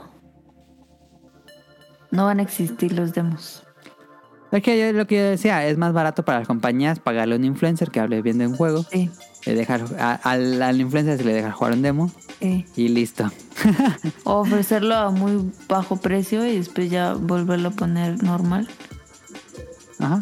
Pero, híjole. Pero también acuérdate que los demos están en los puntos de venta, en, en las tiendas. Están estas consolas demo que te dejan jugar los juegos. Y pues Sí. si los pues, si están ahí, pues debe ser para, para generar una venta. Creo yo. Sí, pero también estás de acuerdo que mm, Digo, esa- esas ventas van a ser para el público más, más, más casual. Para Ajá, Los niños porque chiquitos. realmente ¿quién juega en las tiendas departamentales? O sea, no... los no- niños, pues eso lo hacíamos cuando estábamos niños, cuando yo estaba niño. Sí, Ni- niño, niño, iba- Cuando tú estabas niño. iba al, al lugar de exposición de, de Nintendo 64, de GameCube, del Virtual Boy en el Sears de Morelia, cuando en esas épocas. Y pues sí me quedaba con las ganas de jugar, pero pues eh, nunca tuve de esas consolas. Pero eso fue hace cuánto? O sea, ahorita ya la- los niños tienen, según yo, mucho más facilidad de tomar un juego hasta en el iPad o en el celular que antes. Sí, sí, sí, sí, sí. Sí, sí, Entonces sí. siento que también ya está un poco... ¿Cómo se dice? Ajá, ya está ya no- anacrónico. Ajá, ya no te vas a ir a jugar al, al Liverpool un juego. O sea, lo verás en el iPad o, ¿sabes? O sea, ya hay como muchas más herramientas de jugar un juego puede a un ser Liverpool. que ya, ya haya envejecido mal el usar demos en videojuegos. Ajá. Pero no sé, o sea, a lo mejor, a lo mejor no, a lo mejor siempre van a existir, no sé.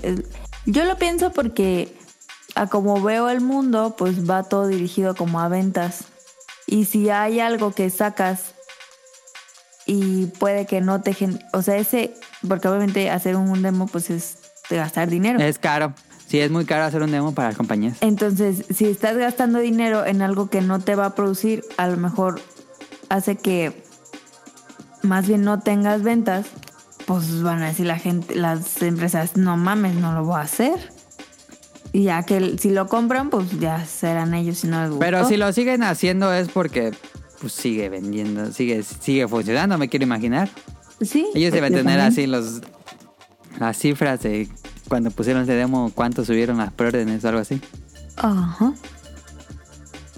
No sé, está, está curioso el tema. Sí, son datos que son privados, no lo van a revelar. No. Pero yo creo que Pues- de los noventas ahora han disminuido los demos, la cantidad de demos. Porque No, si antes comprabas un juego, si antes comprabas un disco de puros demos, ¿o creen que hayan subido los demos? Yo creo que hay más demos, yo también creo Sí. con Daniel. que yo, bueno, lo como yo lo veo, digo, a nosotros, o al menos a mí no me llaman la atención los demos, porque somos más selectivos en nuestro tiempo, no podemos jugar todo el día, no podemos estar. Pero cuando era, cuando era niño, yo, pues cualquier cosa que pudiera jugar, pues lo jugaba. Era un demo, pues, era probar un juego nuevo, aunque fuera solamente una experiencia cortita. Y pues, yo, sí, yo sí compré varios juegos, así que veía y me gustaba, me gustaba, y decía, ah, ese me gustó un buen, lo voy a comprar. Y yo sé, yo sé pues que no era. Ajá, Top Spin yo también lo compré. Digo, yo sé pues que no era, no podía comprar en todos los juegos. Pero pues sí, a la hora de, de que ya podías comprar uno, pues sí decías, ah, va, cómprame ese, ya lo jugué, me gustó un buen. Ajá, ajá, ajá. Ya Creo no que- ibas así en, Ajá. en ciego. Ya no ibas en blanco. Creo que por eso es que siguen existiendo los demos. Ajá. Digo, tal vez no es Que es algo muy propio de los... Ajá, tal vez no es para, nos- para nosotros, para, pero pues es para otro mercado más joven. Pienso yo. Ajá, ajá, ajá. Y también creo que es un, para un mercado más mainstream que no está muy enterado, que ve trailers o que sabe cuándo va a salir los juegos. Creo que para ahí, ahí pega bien el demo. Sí. ¿Algo más que quieran para concluir el tema? No.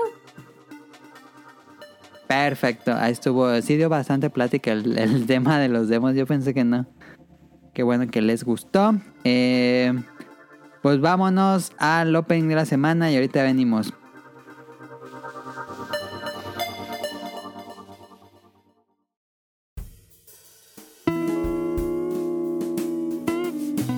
Opening de la semana.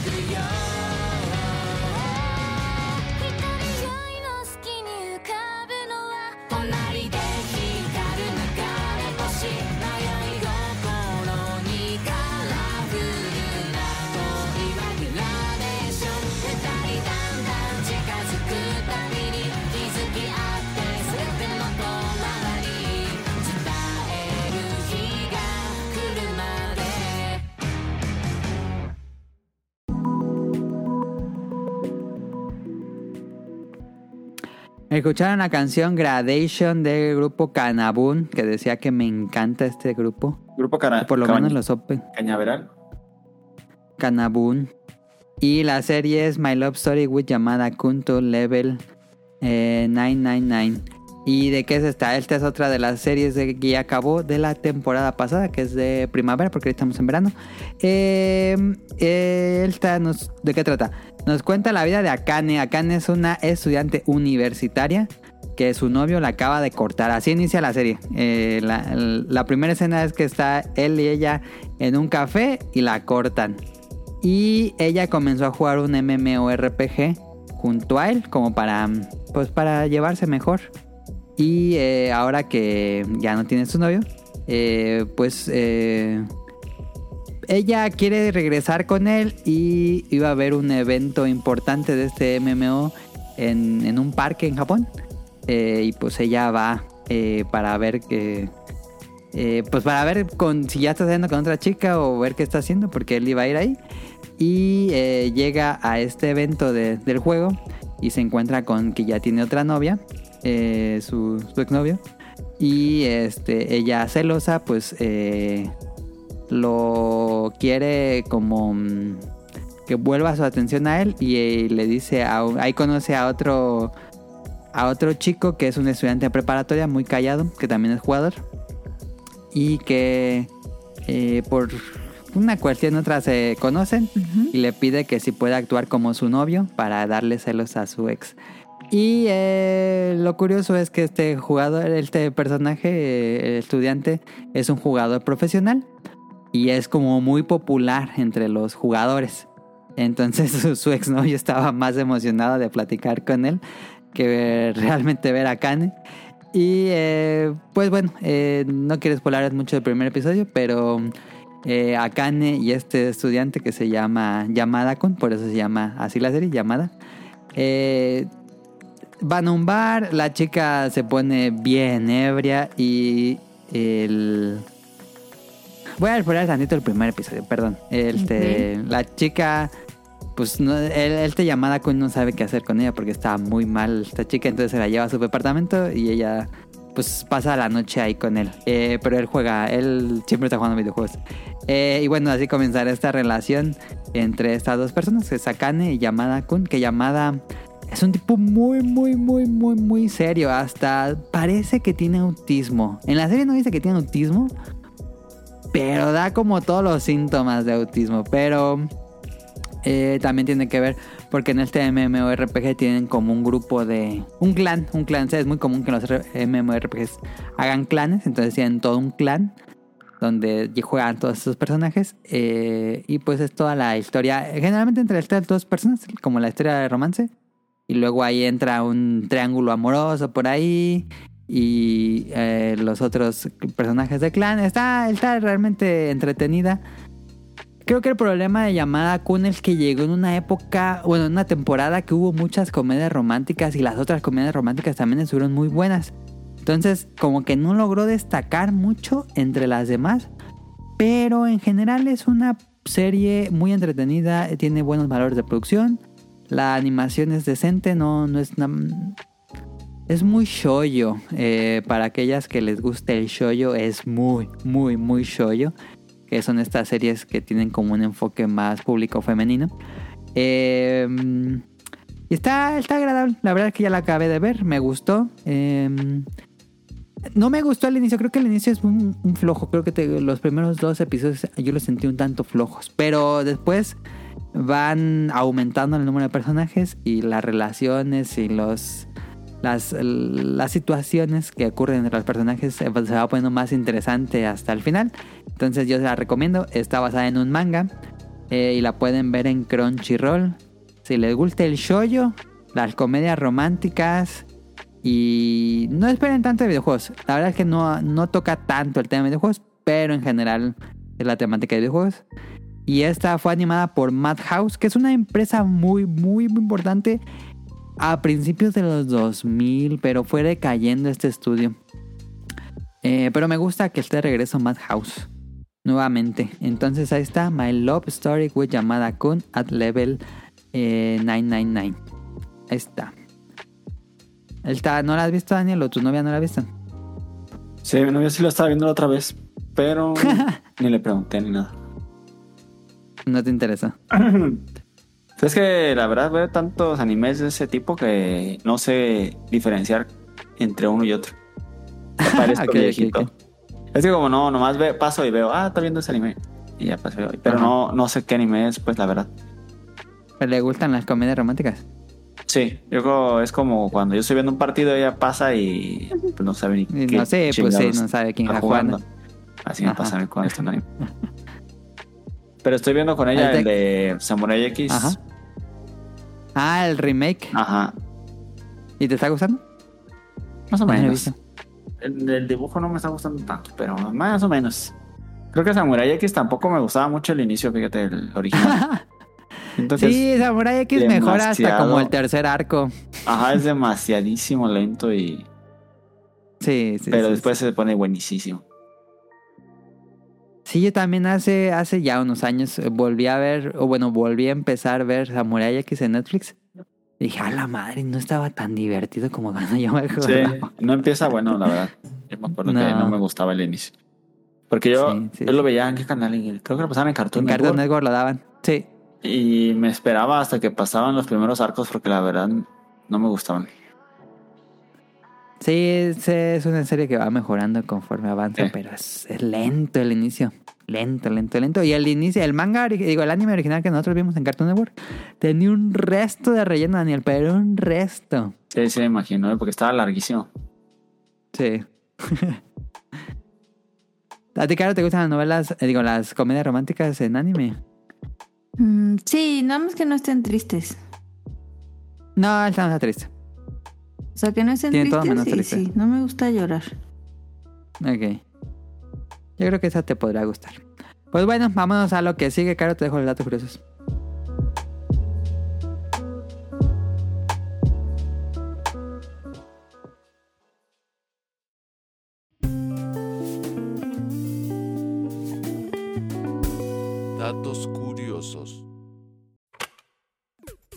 Les traigo datos curiosos bien padres, la verdad. Ahora sí le eché ganas. Ajá. ¿Están listos? Sí. Les traigo datos, es que yo estuve pensando, dije, ¿qué les, ¿de qué les hablo? Y me acordé de, un- de una am, de una historia chistosa, se la voy a contar porque es muy rápido. Estábamos en, eh, me fui a Chihuahua, al hospital, y eh, siempre me toca, eh, tengo que entrar a los quirófanos, cosa que me gusta mucho, es muy divertido. Y en esta ocasión los quirófanos estaban casi todos llenos, y tuve que pasar al área de recuperación, donde después de la cirugía te pasan a esa área como para observación. Y ya que estás totalmente mm, eh, estable, ya te pasan a tu habitación. Entonces, eh, casi siempre tengo que pasar esta área de recuperación porque es la que tienen menos bonita y tienen que arreglar como cosas. Entonces, nunca me había pasado que recuperación estuviera tan lleno. Y porque siempre hay como el espacio es como para tres, cuatro camillas y esta área es como en Chihuahua es mucho más grande, tenían como ocho y estaba to- todo, lleno. Entonces, pero casi siempre esta área es muy silenciosa porque pues los pacientes casi siempre están o semidespiertos o dormidos por la anestesia. Entonces pasé y escuché que alguien estaba llorando y yo, ay, chis. Entonces pasé rápido y como que volteé así como "Mm, chismecito. Y eh, estaba una enfermera, estaba como que una señora y estaba una chava en la camilla, o sea, todo ahí. Y sí me acuerdo que, me, que cuando me dijeron que, cuando les dije que me iba a Chihuahua, me dijeron, no, pues te va a tocar ver como muchas personas como con este, cirugías estéticas o que van saliendo como con sus fajitas en la cara y así. Pero yo no creí. Entonces estaba la chava en la camilla y estaba llore y llore y llore la chava. Y decía, no, me voy a morir, me voy a morir, me duele mucho. Entonces se ve que la chava le habían hecho la rinoplastia, la de la nariz. Ajá. Porque se veía que traía como las gasas y todo así en, en la nariz. Y entonces la enfermera y como que, como que no podían eh, con la chava, entonces le dijeron a la, a la hermana o no sé qué era de ella que pasara como para que la tranquilizaran. Entonces la Ajá. hermana y la enfermera le están diciendo, no, mira, no te vas a morir, pues es normal que te duela, pero todo va a estar bien. Y no, me voy a morir, me duele mucho. Entonces, este, la chava estaba súper así. Y la, la chava le dijo, pues yo te dije que te iba a doler, pero tú querías la nariz bonita, entonces ahora te aguantas y no sé qué. y la verdad es que me da mucha risa. Entonces dije, bueno, les voy a comentar datos curiosos de cirugías estéticas. Ok. Y eh, un poco de la historia de las cirugías estéticas es que el nombre dice que es estética, no, cirugía, el nombre conocido es como cirugía plástica. Pero nosotros pensamos que porque te ponen plástico, pero no. El término es derivado de la palabra griega plásticos, que significa dar forma o dar forma a algo. El término cirugía plástica fue utilizado por, por- por primera vez en 1837, aproximadamente 18 años antes de que se inventara el plástico.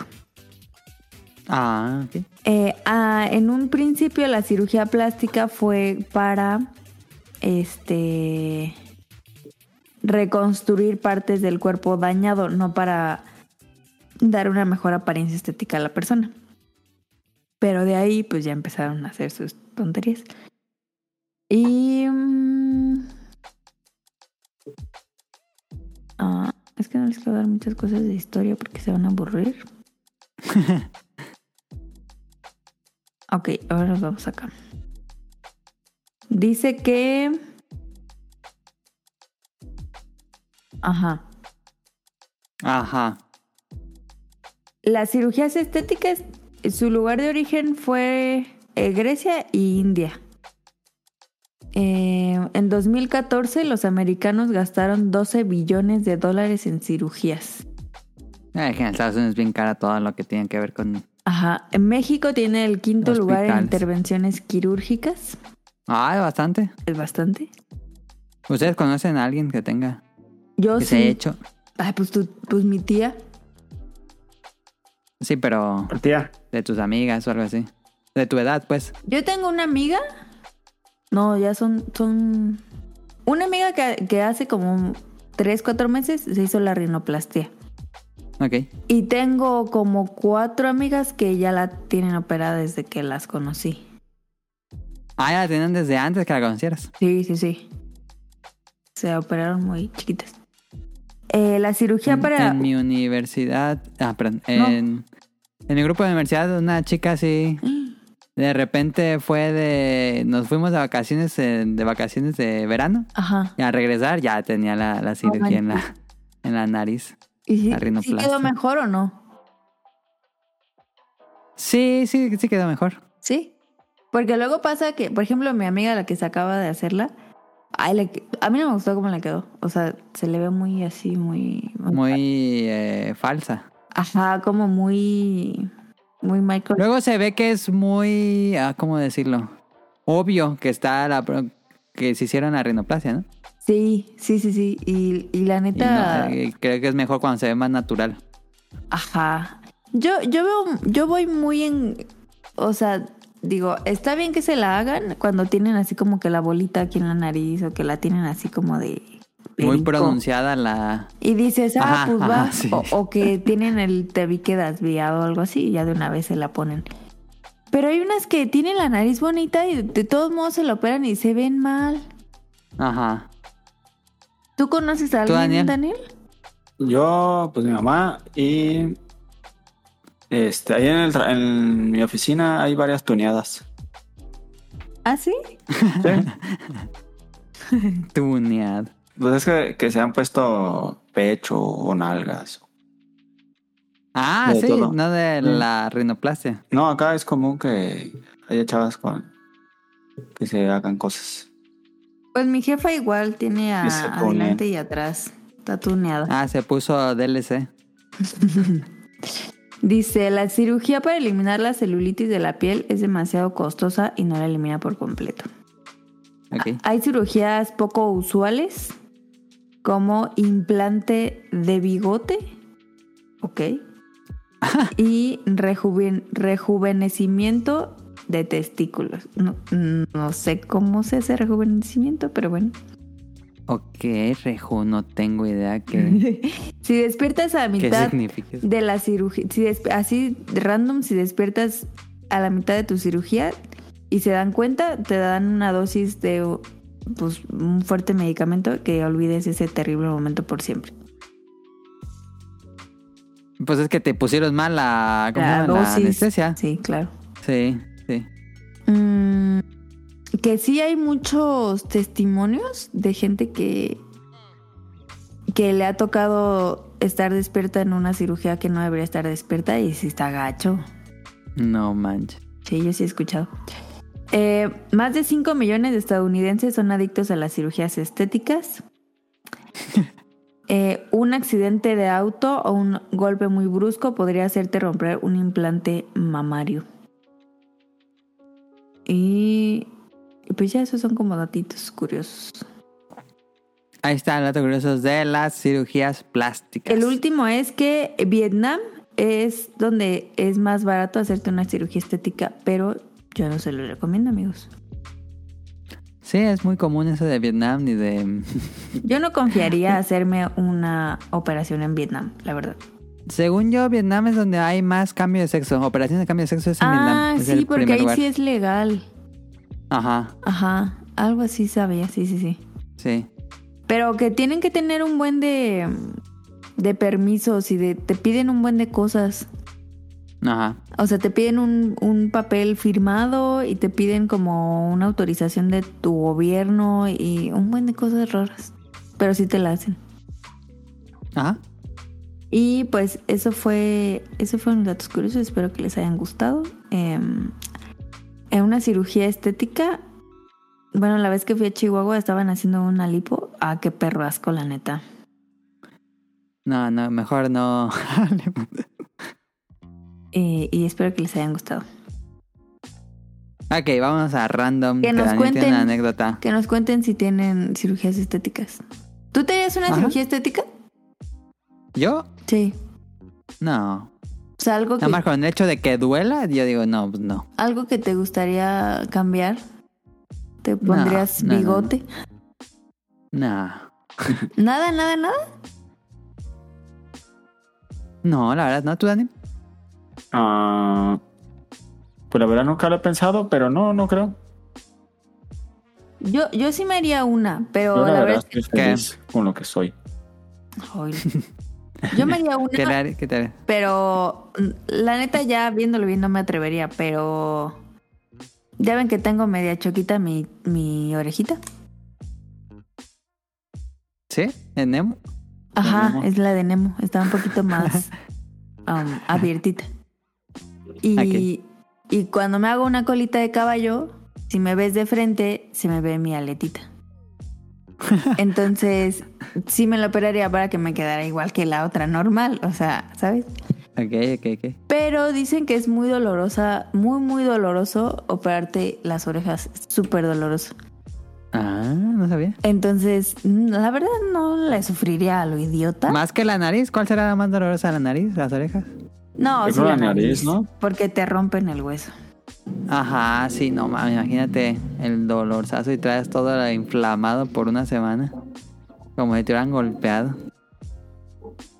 Y fíjate que... Ah, mira, dice... La cirugía plástica más mortífera es un levantamiento de glúteos.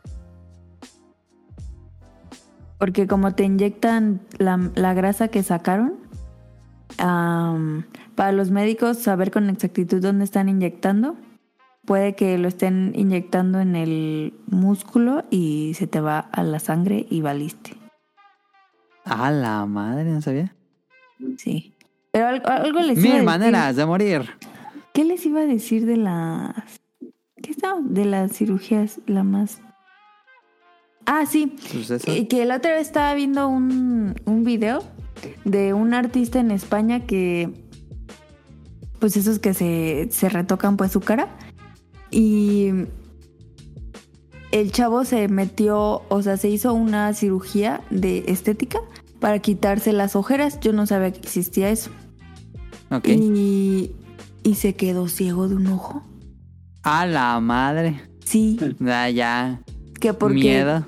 Ajá, por eso yo les digo, no se hagan cosas. Se lo pincharon.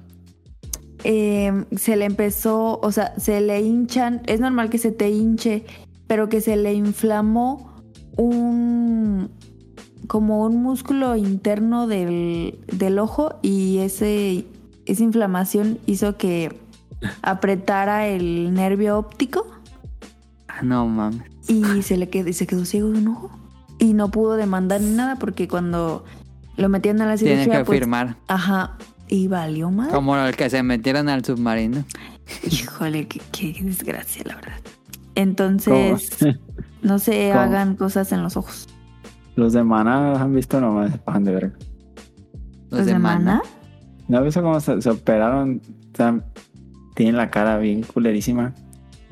No, no, ¿No? sé. Googlealos. No. Parecen gatos, no sé cómo. ok.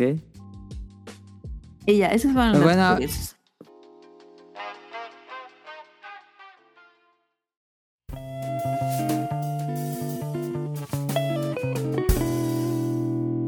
Random.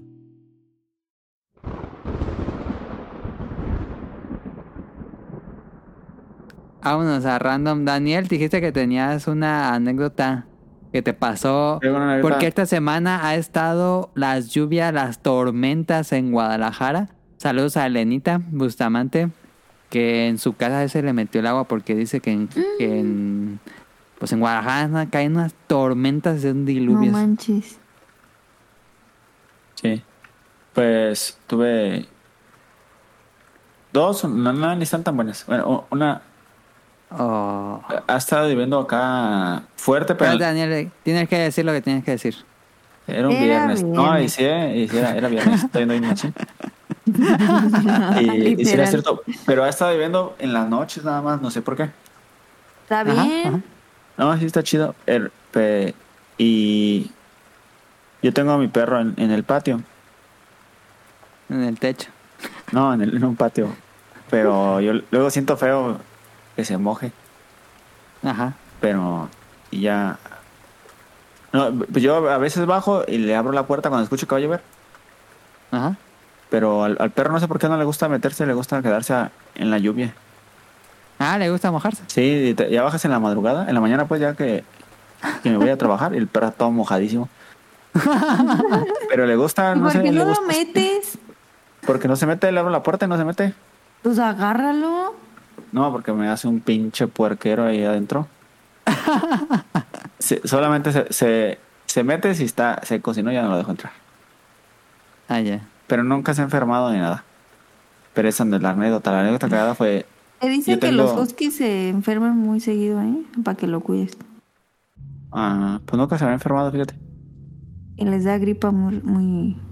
Ay, el pobre perro mojando toda la noche. Pues no, no, a, nunca. uno, a uno que lo llevan en el parque le dio como bronquitis COVID. y traía tos el perro. Y era No husky. Ah, y se puso bien grave. Bueno, bueno. sí. Pero no, no. Espero que no le pase nada. Y no, la- es que yo, yo tengo un foco de los... Como el tuyo de tu casa, un, un foco inteligente. Ajá. Y eh, este la otra vez que estaban cayendo truenos así bien durísimos y cayó un trueno y me despertó, pero pues seguí dormido pues intentando dormir Sí. Y de repente Ah, cayó un volteas. así bien fuertísimo, así, ¡pam! pero así fuertísimo y se iluminó todo así todo el, el cuarto Ajá. como si hubiera sido de día y dije no mames, así hasta me como que me tapé y fue que se, se desconectó el foco y se prendió la, la luz porque se desconectó del internet porque se fue el internet. Ah, y se prende automáticamente el. Sí, Ajá, pero yo pensé que, que había caído un trueno y, y que hubiese tan, porque se escuchó bien por eso, que ese tan fuerte que había, que había iluminado todo el cuarto Y era la luz. y era la luz. Yo sí me saqué de que no mames. No mames, no deja de salir luz del rayo. No, pues, ya después abrí los ojos y ya vi que ya se había prendido el foco. Porque ya me ha pasado varias veces que me levanto en la madrugada y, y está Y prendida la luz. Sí. Sí, porque otra vez, la otra vez esta Paola me, me estaba regañando. Me decía, oye, ¿por qué prende la luz? No chingues, son las 3 de la mañana. Es que se fue la luz. Ajá, digo, ah, se fue la luz. Se, se fue el internet o la luz. Ajá. Ajá, sí, eso me pasa a mí también. Y ya te digo que estaba cagada, pero no. Tengo más. Este, Pero si ha estado lloviendo fuerte allá por, por tu rumbo. Sí, se ha estado lloviendo fuerte, pero digo nada más en las madrugadas. No te ha agarrado así que te mojes todo. No, porque digo, yo, yo, este, trabajando, pues cuando llueve, por lo general, hay veces que me, cuando hay madera afuera o así, pues me toca meterla aunque me moje y varias veces me he mojado así todo totalmente.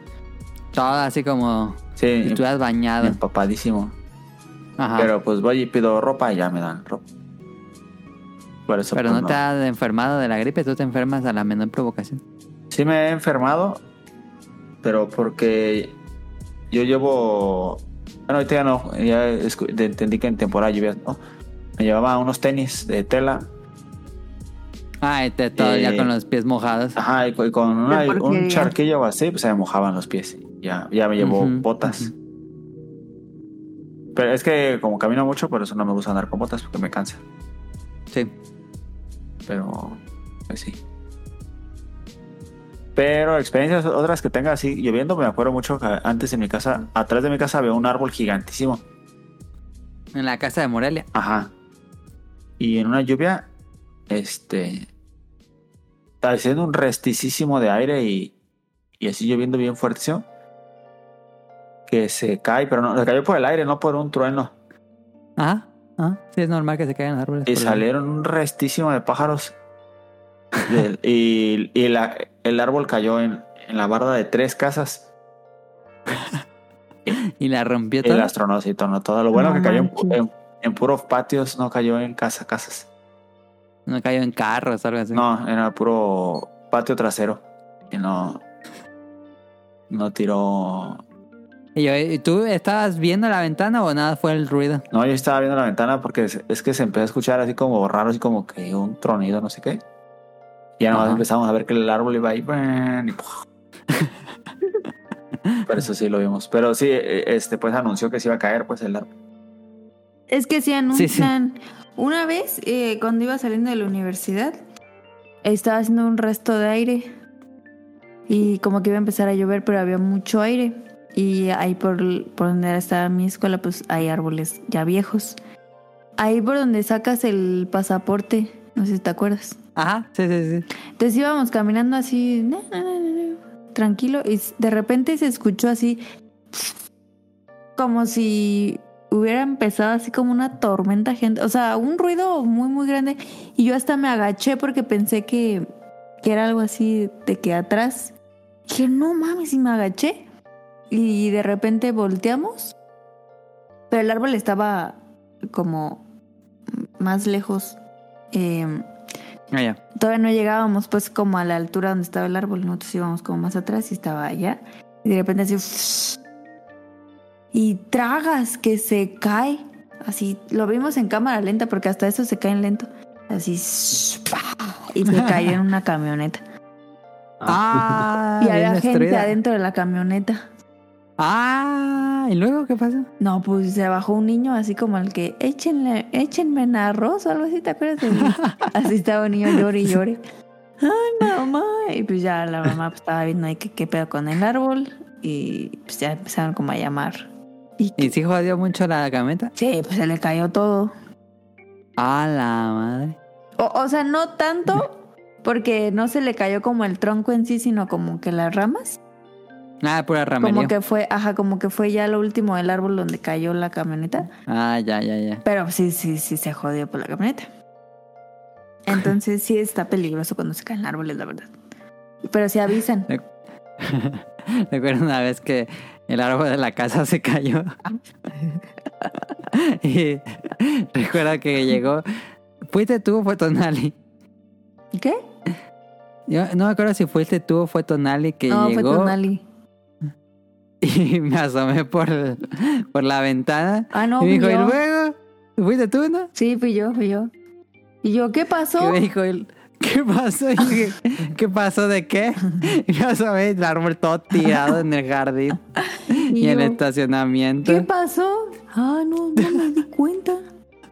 Es que yo oí un golpe muy fuerte y me asomé, pero me asomé a la calle. Dije, no hay nada, qué raro. Y seguí jugando. Y el árbol. ah, Y hasta que llegó Caro, el árbol todo tirado en, en Pobrecito el patio y el estacionamiento. Pobrecito. Ese se cayó, pero no por el aire, sino porque... Lo venció, Pues no aguantó el peso. peso. Ajá. Ajá, no, lo venció el peso. Yo también me acuerdo de otra de una vez que, que había llovido y bueno, también acá. Y se metió. vienen, llegan camiones a la empresa, trailers. Ajá. Y hay unas callecitas así bien chiquitas, pero no sé por qué luego tie- tienden a meterse por esas en lugar de irse por la avenida y nada más meterse. Ok, ok. Y en, en una de esas se metió un vato por una avenida, por una las callecitas. Callecita. Y luego la callecita ni siquiera está pavimentada, es puro lodo. Nah, pura tierra. No, y el vato estaba bien atorado y me estaba marque y marque, oye, no mames, ¿por qué me dijiste que me metiera por aquí? Mm. Y yo le dije, no, yo Ya no". es el juego ese de los camiones, ¿cómo se llamaba? Hasta bien padre. le dije, Porque no, estaba jugando el de Volvancas, ¿no? El No. No. Ah. le dije al viejillo, no, mi trabajo es, este, recibirlos, ustedes, ustedes llegan, Ustedes llegan como, puedan. Eh, yo les hago Pues paro sí. en, en decirles más o menos cómo entrar, pero usted se metió por ahí. Yo nunca le dije que se metiera por ahí. Y estaba bien envergadísimo el don. Y me marcaba y me marcaba y ya no le contestaba. Y ya luego fue y con los de seguridad, fue pues a la empresa a decir que le fueran a echar la mano. Ya, y ya me tenté el corazón y fui a ayudarle. Y Pero ¿cómo estaba atorado? No, pues el vato, el imbécil se metió en una calle chiquitita donde apenas cabía el camión y había carros intentando bajar por adelante y nada intentando bajar por atrás. No manches. Y ya tenía como media hora parado el carro. No No. manches. Y pues no podía hacerse para atrás porque había carros, no podía hacer para adelante porque había carros y para adelante no, no daba vuelta aparte porque había, es una curva. ¿Y cómo le hicieron entonces? Pues regresamos el, el tráfico, pues les empezamos a decir que se fueron para atrás. Ah, ya. Bueno, nos fuimos dos calles adelante y no dejamos bajar carros, los empezamos a aventar para atrás para que dieran vuelta. Y ya nomás Ajá. los que estaban los empezamos a mandar para atrás. Y ya de pura reversa. no, y- pero lo que hago es que llego y me dice el vato, no, no mames, está bien imbécil ese el, el Daniel, que me dijo que, que me metiera por aquí. Y me dice, no, no sabe la- dar indicaciones y no sé qué. Y yo estaba y le digo, pero ni le dije nada. Le dije, no, pues qué le digo, señor. Sí está bien imbécil, hubieras dicho. No, pues es, que- es como si te hablara el de estafeta y te dijera, este, te empezara a reclamar que porque no encuentra tu casa, pues es tu pedo, tú, tú me tienes que entregar, hazle como puedas. Que sí me marcan seguido. Ajá, sí, no, es que si te marcan en buena onda de, oye, ¿cómo llego? Yo siempre Ajá, les ajá. digo, oye, pues métete por aquí, por aquí, o te mando la ubicación. Sí. Pero por lo general los camioneros, pues es gente que no, no sabe ni usar el Que ya celular. le saben también. No, sí, pero lo- los camioneros de, de, de tráiler y eso es gente que no, hay unos que no manchen ni no saben ni, ni leer, hay algunos. No manches. Sí, sí, creo que, que ha de pasar eso. Vamos a las preguntas. What would you do if I sang out of tune? Would you stand up and walk out on me? Lend me your ears and I'll sing you a song. I will try not to sing out of key. Y comenzamos con Search. Eh, Saluda a todos los integrantes en la antigua PC Magazine. En español tuve el acercamiento a tres juegos que destaco y siguen gustándome. Delta 4 Shooter Militar en primera persona que destacaba por sus gráficos, audio y amplitud de mapas. 2.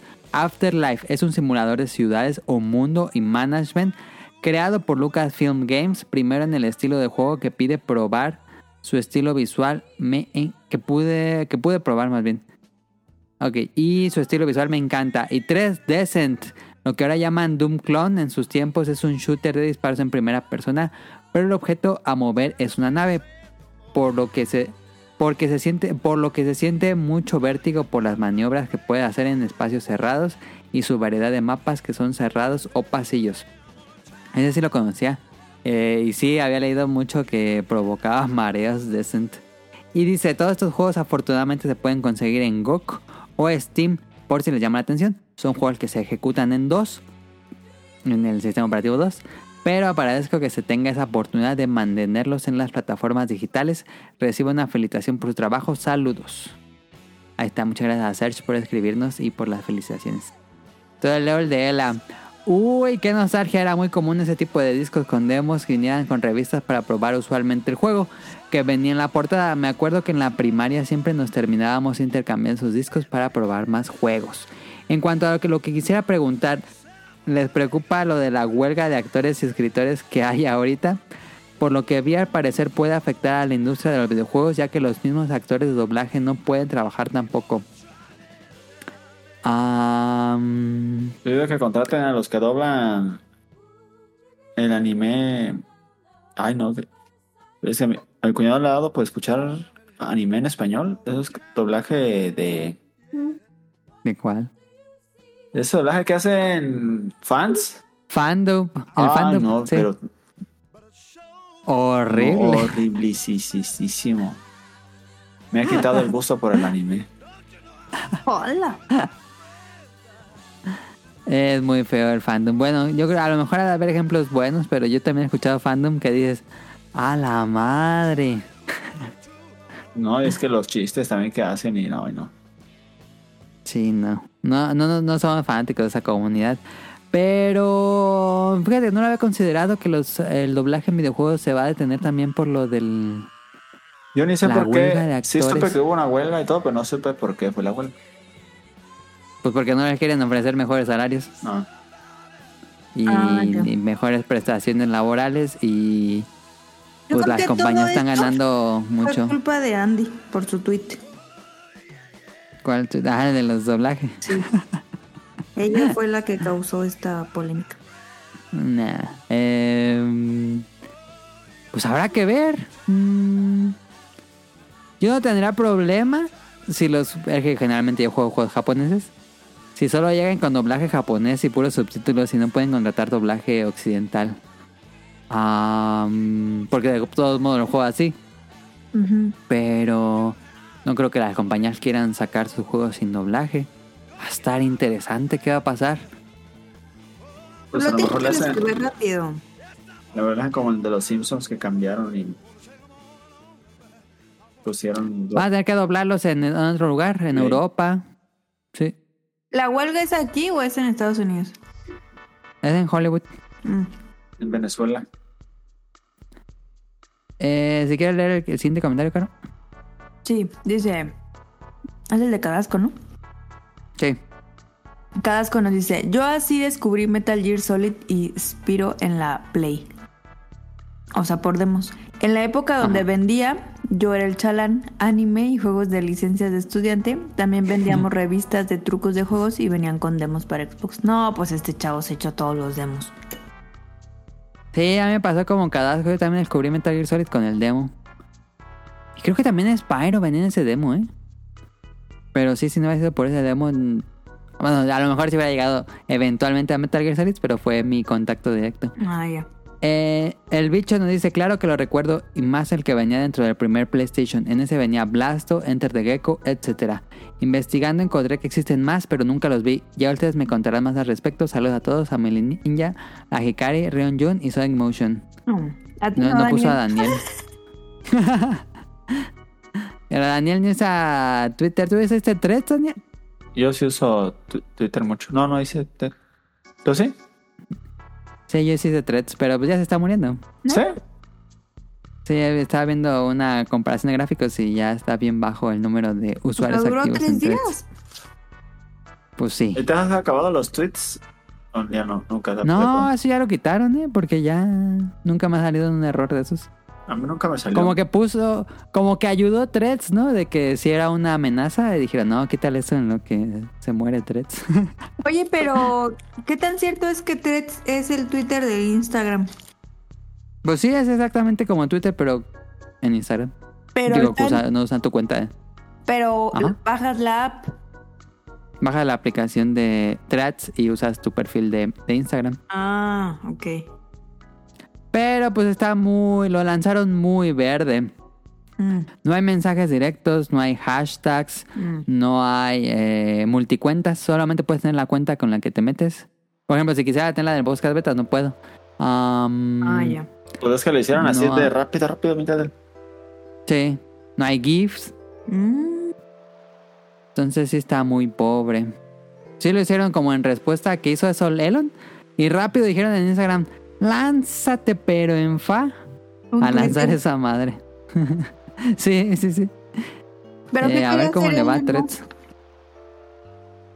Limitar los tweets que puedes ver al día. ¿Que puedes ver? Ajá, podías ver El límite había quedado en mil. Nada más podías ver mil tweets al día y ya se te bloqueaba la cuenta. ¿Por? Porque tenías que pagar para desbloquearlo. No mames. ¿Net? Sí. Sí, No supe eso. pero ya no volvió a decir nada de eso. no, pero, Eh, pero de todos modos abrí el threads para probarlo. Pero no, la verdad es que ni me acuerdo que la tengo en la aplicación. No. Hoy en todo el día no me he metido a threads y O sea, creo no que ayer tampoco me metí a threads. notificaciones ni nada.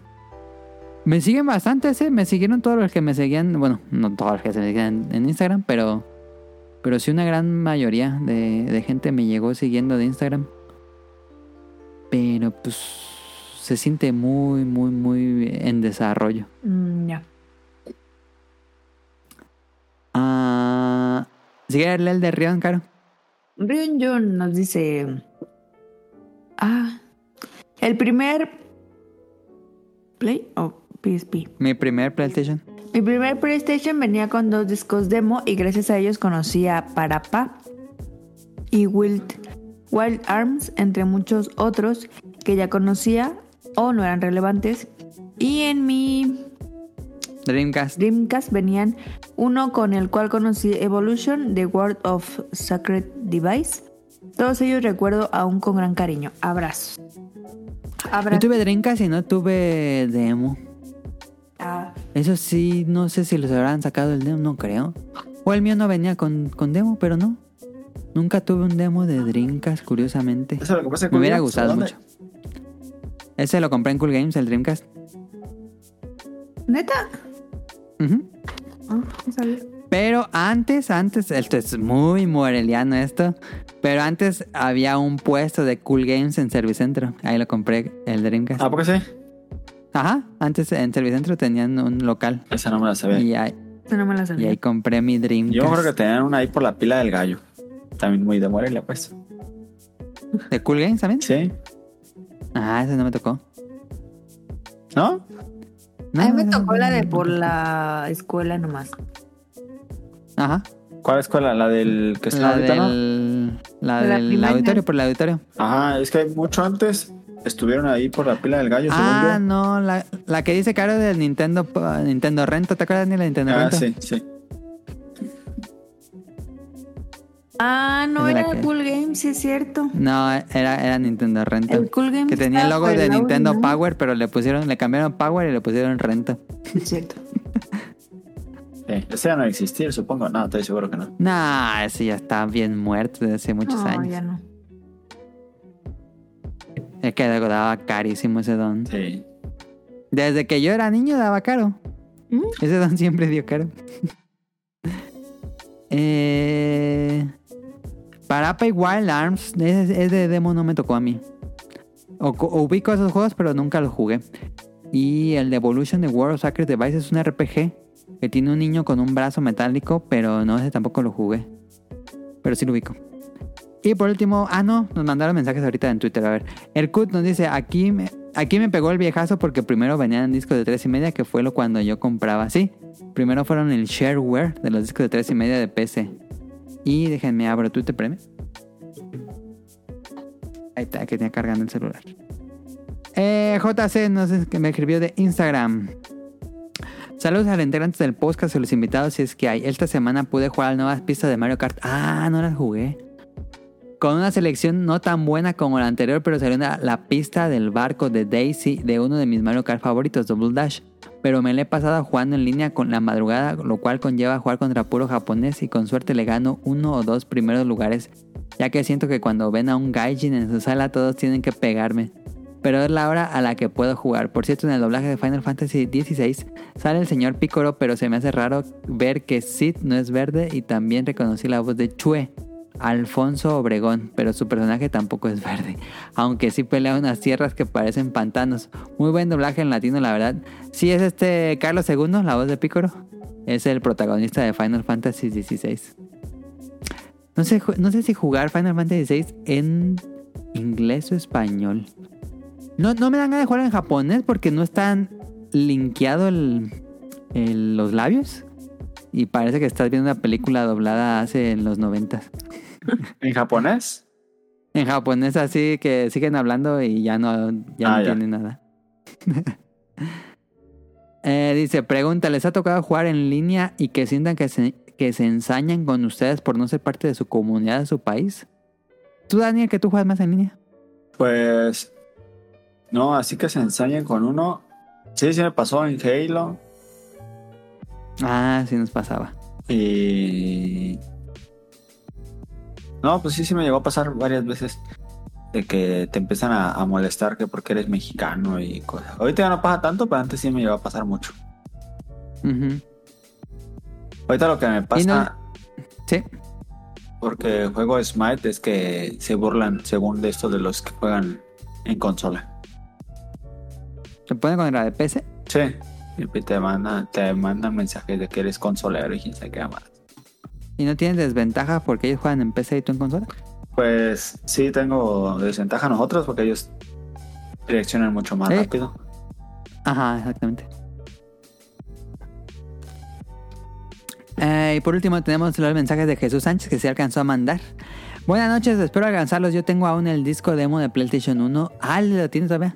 Y era genial porque conocí Parapa de Reaper, Gex 2, Jet Moto 2, Cool Borders y Blasto. Ah, justo los que decía Rion y Bicho.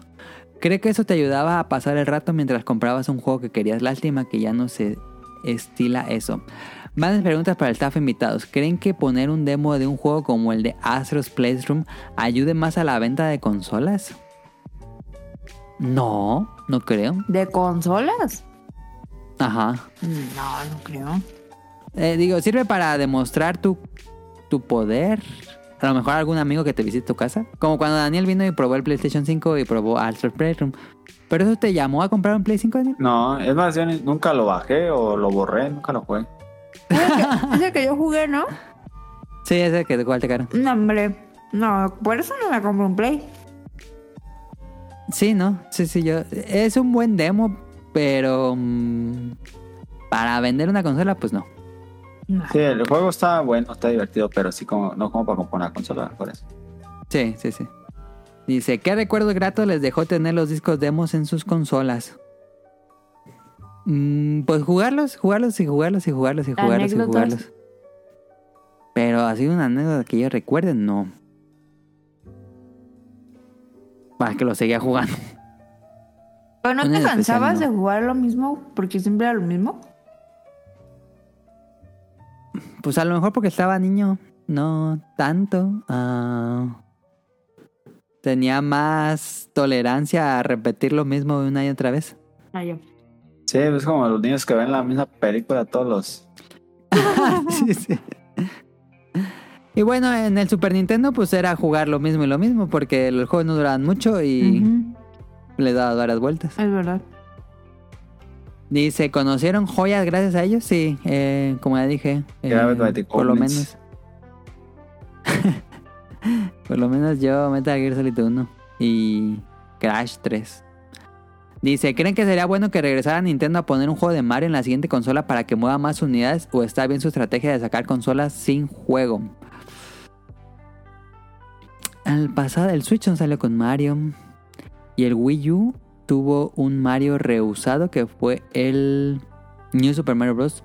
for Wii U.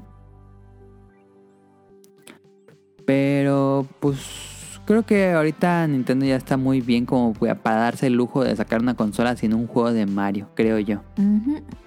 Aunque me imagino que el Switch 2 está tan cerca que va a haber una versión mejorada de este nuevo Mario Wonder que va a salir. Mejorado para el Switch 2. ¿Crees? Sí, sí, yo creo que sí. ¿Ya bajaría el Switch Podrían 2? hacerlo. Sí, ya está nada de salir en el ya. Nah, ni hay nada de noticias todavía. Mi tío que trabaja en Nintendo me dijo que sale la próxima ¿su semana. tío? anuncian. no, pero los rumores apuntan fuerte que es primera mitad del, del próximo año. Lo anuncian a finales de este. Yo pienso que sí, ¿sabes por qué? Porque han estado dando bien barato el Switch. Ya ha estado Sí. bajando mucho. Este es su séptimo año, Daniel. ¿qué? Wow. Sí. Entonces sí ya está nada de salir la Sí, siguiente cierto. consola de Nintendo. El Switch ha estado Todavía bajando me acuerdo mucho. cuando, cuando la cagué y le puse mal el Joy-Con y Adam estaba bien ya tiene bastantes. ¿eh? a ver qué se le ocurre a Nintendo para. Pues tiene que traer algo nuevo el Switch, ¿no? No, no va a ser como con más poder. Siempre le agrega algo chistoso. quién sabe qué vaya a hacer. Ah, compraban revistas con discos demos como la Xbox que salió hace años. Eso no lo mencioné y lo quería mencionar. Em, se me hacía muy caro. Eh, por ejemplo, un juego costaba 500, 400 pesos. eh, y la revista esa con demos costaba 70 pesos. A veces hasta más si era importada, salían arriba de 100 pesos. Entonces, pues ya era una fracción de lo que te costaba un juego completo. Entonces, sí, no. Yo no, yo no compraba esas revistas porque se me hacían muy caras. Y ya cuando salió lo del Xbox 360 con la, la tienda digital, pues ya no tenía mucho sentido comprar esas revistas porque lo bajaba gratis el demo. Dice, ¿qué piensan de los juegos que van a salir de Limited Run Games? ¿Son fans o se emocionaron por esa nostalgia o les dio me? Saludos, abrazos muchachos. Eh, anunció muchas cosas Limited Run Games, eh, mucho juego viejo. Daniel, ¿te acuerdas del videojuego de, del Angry Video Game Nerd que es- reseñó Plumbers Don't Wear Ties o los plomeros no usan corbata? Ajá, ¿Sí te acuerdas cuál es ese video? sí. Van a hacer una remasterización HD de ese juego para consolas modernas. No manches. Es como el otro que, que hicieron. ¿Cómo se llama el otro que hicieron? Que era ¿De de, las cámaras de seguridad. ah, sí, este. Night Trap. Ándale. Ajá, así, así se lo volvieron a sacar.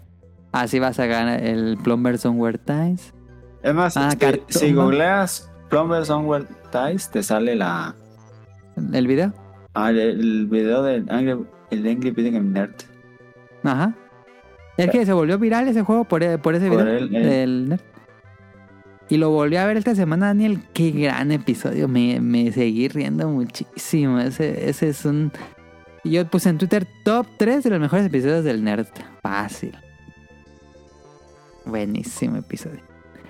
Eh, pero no, no me emociona tanto. Mira, anunciaron la remasterización de Gex. Sinceramente, yo jugué en su momento Gex cuando estaba niño en el Play 1. Ujú. Y no me gustó, la verdad decía, no es tan buen juego como yo esperaba y nunca lo acabé. Eh, como que la gente le tiene mucha nostalgia. Pero no creo que Ah, sea buen la- juego. Gex. El, del- el de la lagartija. La lagartija, ey. Yo mejor que Andrés Sí, lo jugó. Digo, Pero- por alguna razón no hicieron más juegos. No, no me acuerdo. Anunciaron Clock Tower que regresa, está bien. Este es muy, muy bien porque nunca tuvimos lanzamiento occidental de juego. Anunciaron Tomba, que nunca lo jugué, pero creo que son juegos más interesantes que Gex. Ah, anunciaron otras, otros juegos que ahorita no recuerdo, Yo pero, Estoy viendo los que anunciaron. pero pues ahí Plumbers Don't Wear Ties para que lo juegues.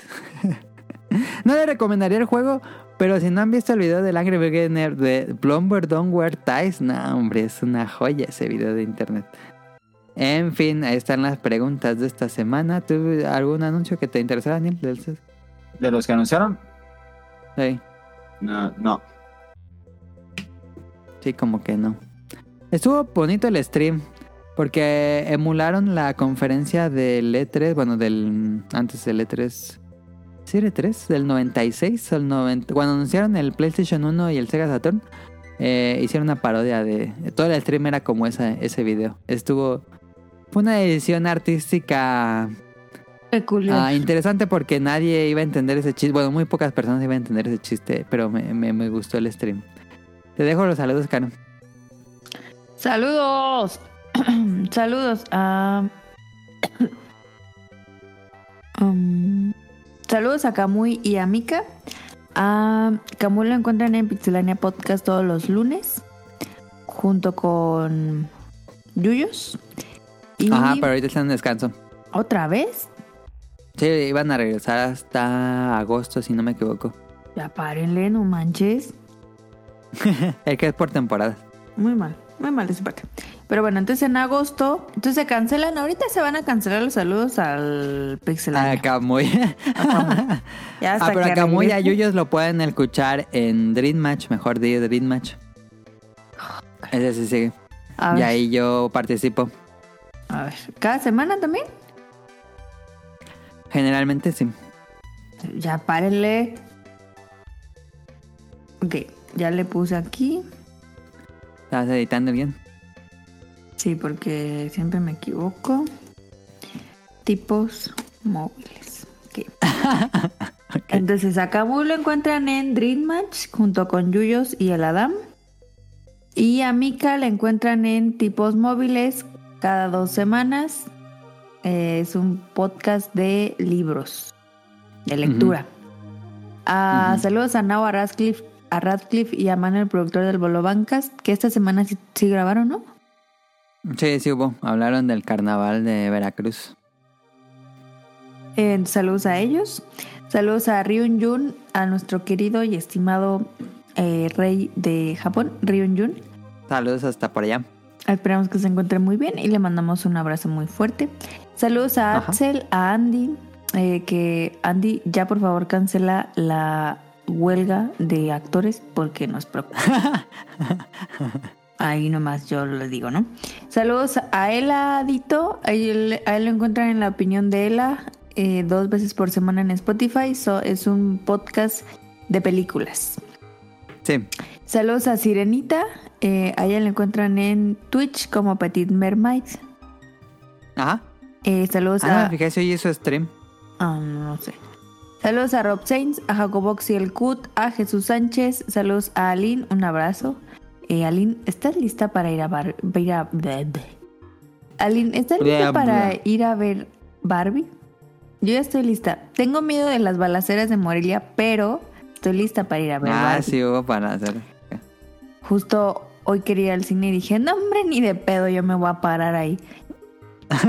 que mi pregunta es, ¿ayer habrán sacado a los, de la, a los del cine? Porque evacuaron todas las Américas. Pues sí, debieron haber sacado a todos. ¿Y qué pasa ahí con los boletos? ¿Te regresan el dinero, Cinépolis? Esa es buena pregunta. No sé. No sé. Eh, bueno, dato curioso, ayer hubo balaceras en Morelia en una plaza. Eh, estuvo feo, estuvo gacho y pregunta es, ¿a la gente que estaba en el cine le pagaron su boleto? No lo sé. Saludos a, a José Sigala, a Carlos, saludos a Efestomar. A él le encuentran en Compas con Katsup, que tampoco han subido, yo no sé ni para qué digo. Este... pero saludos al, al Efestomar, a ver cuándo nos invita a Guadalajara. Eh, saludos a Protoshoot, a Eric Muñetón. Saludos al señor Suki, a Gerardo Olvera, a Oscar Guerrero, a Mauricio Garduño. Saludos a Game Forever, a Gustavo Mendoza, a Gustavo Álvarez. Saludos a Andrew Lesing, a Marco Bolaños, a Vente Madreo, al Quique Moncada. Saludos al doctor Carlos Adrián, a Cadasco, a Helter Skelter, a Daggett de la presa de Daggett y al Yuyos. Ah, no, y también a saludos al Torchic y a Abraham Le Celano. ¿Qué? ¿Abraham Celano? Ese es nuevo. Yo voy a borrar eso. A ver si lo editan, por favor. Son bien groseros aquí. ¿Qué, qué feas personas son.